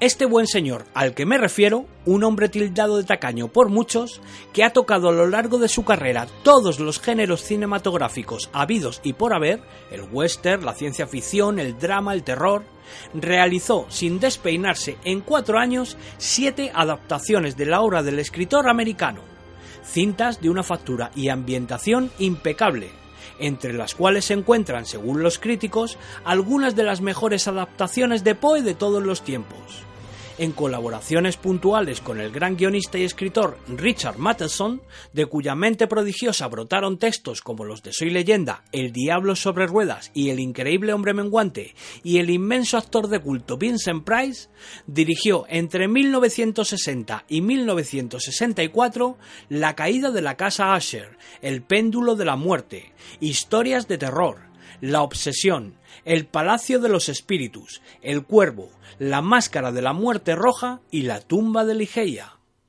Es de justicia dedicarle unas líneas al que muchos consideran el rey de la serie B cinematográfica, el gran Roger Corman.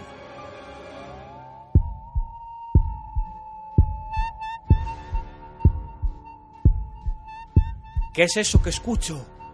Oh, parecen los latidos de un corazón humano. Libérame. Libérame. Parece que el sonido llega tras este muro. Oh, qué misterio tan insondable. Libérame de esta prisión de soledad. Libérame de esta prisión de soledad. Sí, sí, espera. Yo te salvaré. Yo te salvaré. Espera, ya voy. Rompe la maldición y libérame. Rompe la maldición Pero, pero, pero, ¿qué es esto? ¿Pero qué es esto? ¿Pero qué invento es este? Un esqueleto putrefacto cubierto de gusanos nauseabundos. Pues ¿qué esperaba? ¿A Pamela Anderson? Llevo más de 70 años muerta. Más de 70 años muerta. Ya, joder. Pero es que en las películas... ña, ña, ña, ña, ña, ña. En las películas, en las películas. Uh, qué muerta más borde. Bueno, queridos oyentes, pues esto ha sido todo. Como el programa de hoy ha sido largo, no voy a extenderme mucho en la despedida.